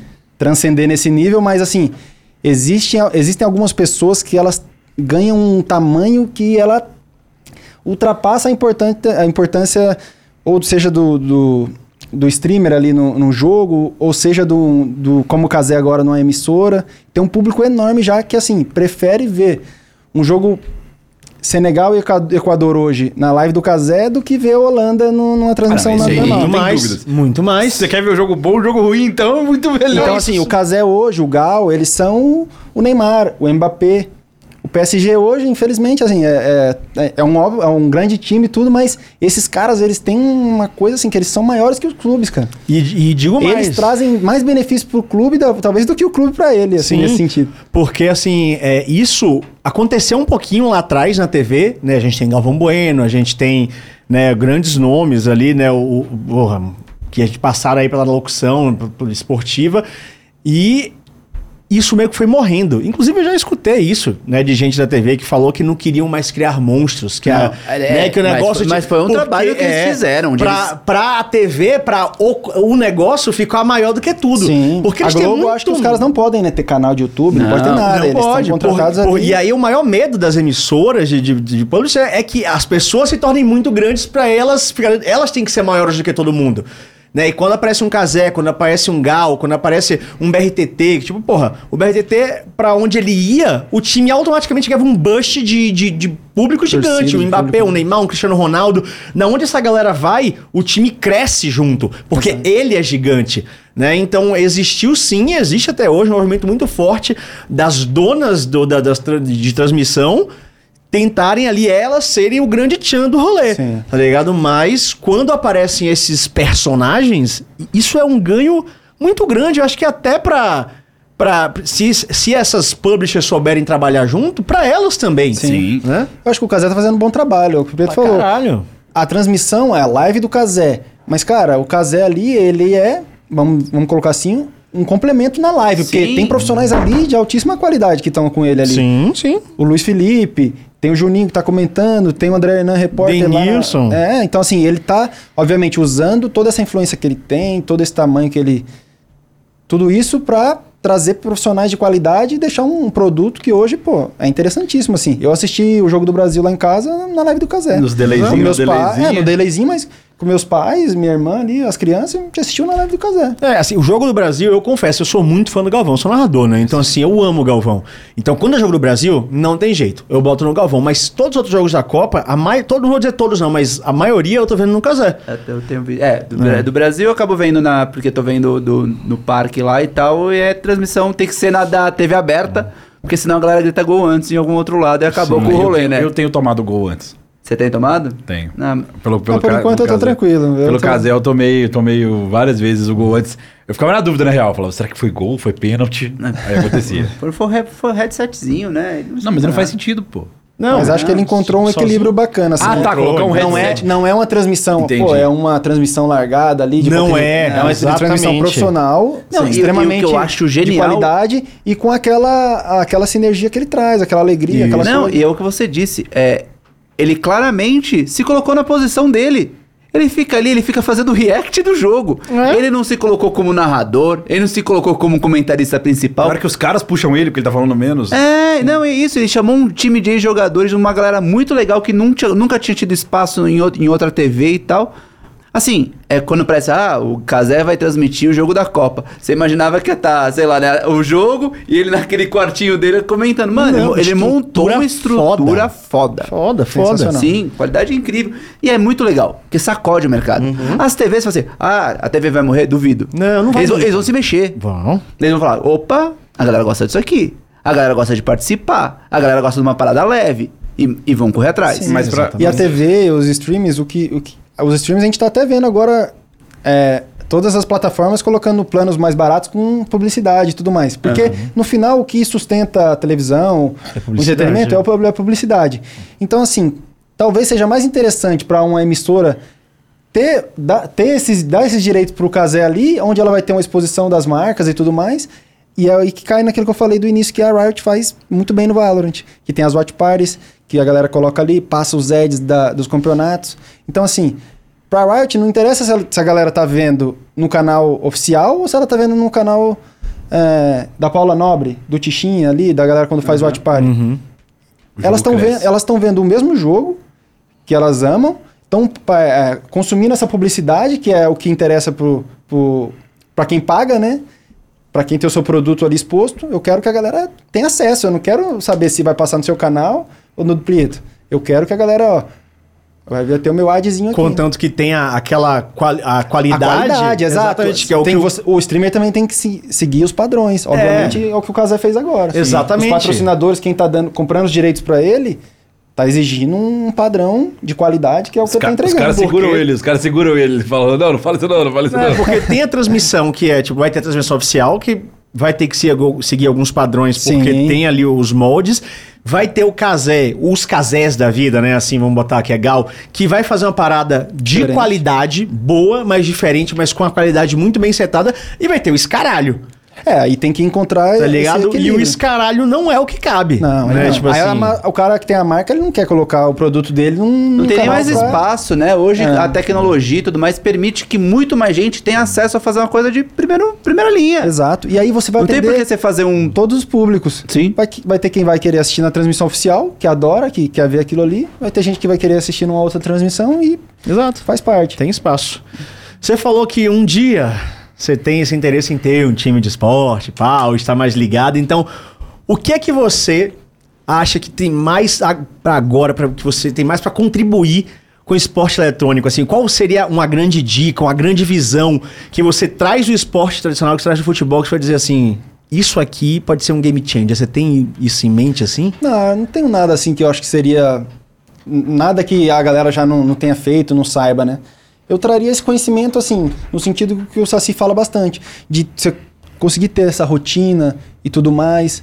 Eu acho que, principalmente no, no cenário de esporte eletrônico, muitas coisas são, assim, subestimadas. É o que o, o Diogo falou. Tem a parte de articulação e tudo mais, tem a parte da visão, e, né? Pô, muito, você vê muito, relato de muito pro player que nem sabia que tinha um problema de, de O visão. Aspas. É, então. O Aspas, ele é semi-cego e ele não quer usar óculos. Exato. Né? Então, assim, são coisas que.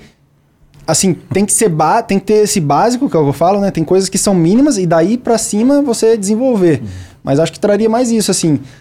Essa, toda essa, essa bagagem do básico, assim, é o básico bem feito que depois vai dar o suporte pra você desenvolver coisas diferentes. O exemplo do Tokens também, ele veio aqui e falou, né? Que ele, por muito tempo, não sabia por que ele não tinha energia, né? Ele teve que terminar a carreira dele pra ir fazer exames e entender o que ele estava Exato. errado. Então, assim, essa parte de acompanhamento não só de jogo, mas físico mesmo, assim, de todo tipo de exame e ver onde o cara pode melhorar aquele meio por cento que a gente comentou que num alto nível faz a diferença. Faz a né? diferença.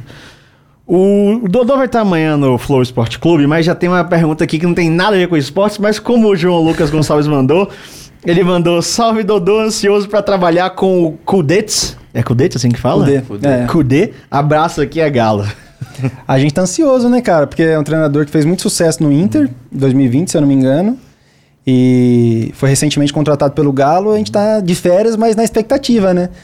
Quando tem um treinador novo, assim, ainda mais estrangeiro, a gente tá sempre curioso, né? Ansioso para saber é, qual o método de trabalho, qual, qual a maneira que ele vai jogar, né? E cai naquilo. Vai xingar em francês? Entender. Ah, ele é, é argentino agora. Ah, é, eu não, não Argentino, mas ele trabalhou no Brasil, ele deve arra- arranhar um portunhol.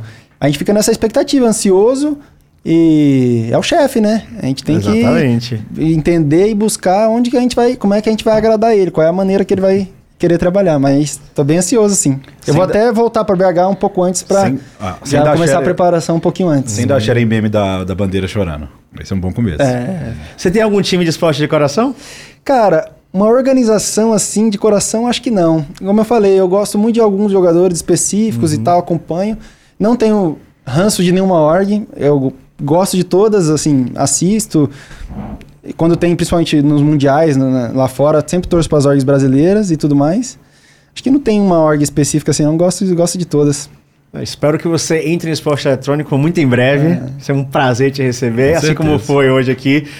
Espero que você tenha curtido. Muito obrigado pela presença, Dodô. Foi do caralho, velho, de verdade. Espero que você tenha gostado aqui do, do Flow Games. É uma honra de verdade ter você aqui, cara. Não, gostei, o prazer foi meu. E nem sei quanto tempo deu aí, a gente ficou aqui na deu resenha. Duas horas e pouco. É, a gente ficou na resenha aqui e é isso aí. Obrigado pela, pelo convite. O momento é seu agora. Faça aí suas divulgações, momento seus beijos, abraços. Como é que a galera te? Se Não, quiser, tranquilo, eu- agora. Como eu falei pra você, eu vou estar na CCXP também esse final de semana. Boa. E na quinta-feira, com certeza, lá, dando um rolê. E amanhã, às duas da tarde, no, no Flow Sport Clube. Exatamente. Trocando uma ideia também mais Você vai falar mais de específica de futebol, futebol. é, lá é futebol, Aqui, lá é futebol. Não vou mentir que falar de game é mais gostosinho. Lá no futebol, os caras vão me dar só Não. isca lá. só, só pergunta difícil pra mim lá vai ser, vai ser Lá, lá é mais lá, o pessoal aperta mais. É, É, eu sei. Dave, o Matheus É, vão galera dar uma pegada. botar umas perguntas mais difíceis. É mais prazeroso falar de esporte, mas é isso. Obrigado e tamo junto.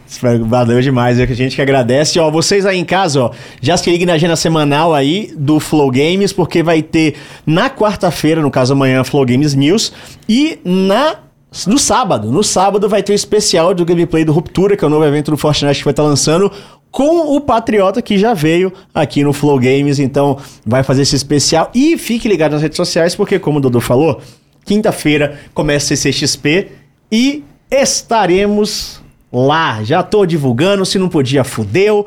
Já estamos, estaremos lá e vai ter a agenda especial da CCXP, do MD3 e do Flow Games, beleza? Então, Felipe Preto, Joko, faça aí seus, suas Bom, é...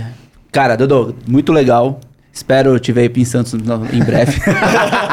não, visitar, Não né? desiste, não Tem- Tem, família lá, passear na praia, é uma cidade bacana. E vocês estavam com a gente até agora, muito obrigado. Tamo junto. Thiago Maia. Muito obrigado novamente, Dodô, porque eu acho que é legal trazer essa, essa, essa visão diferente. Acho que enriquece bastante. Tem muita coisa legal para aprender com o esporte tradicional ainda. Pra caralho. E ele mostrou também outra coisa, que o jogador de futebol não fala só que veio pros três pontos, que... Graças a Deus, seguindo a ordem do Não, professor. desenrolou maravilhosamente aqui. Mostrou que manda muito bem. Muito bem. É isso, Thiago Maia, seu Felipe Preto, Dodô, muitíssimo obrigado mais uma vez por virem aqui. Desculpa pelo atraso aí, tava ensaiando, inclusive amanhã tem prêmio CBLOL, não lembro que horas começa. também não sei não, eu Eu acho que é perguntar. 8 horas, né, mas vai falar no canal do CBLOL e vão ter momentos mitológicos lá pra vocês curtirem. Depois ainda tem prêmio Esportes Brasil, é só no final do ano. E tem muita coisa aqui ainda pra vocês conferirem. Fiquem ligados nas redes sociais e na agenda do Flow Games do MD3. É isso, até a próxima e tchau, tchau.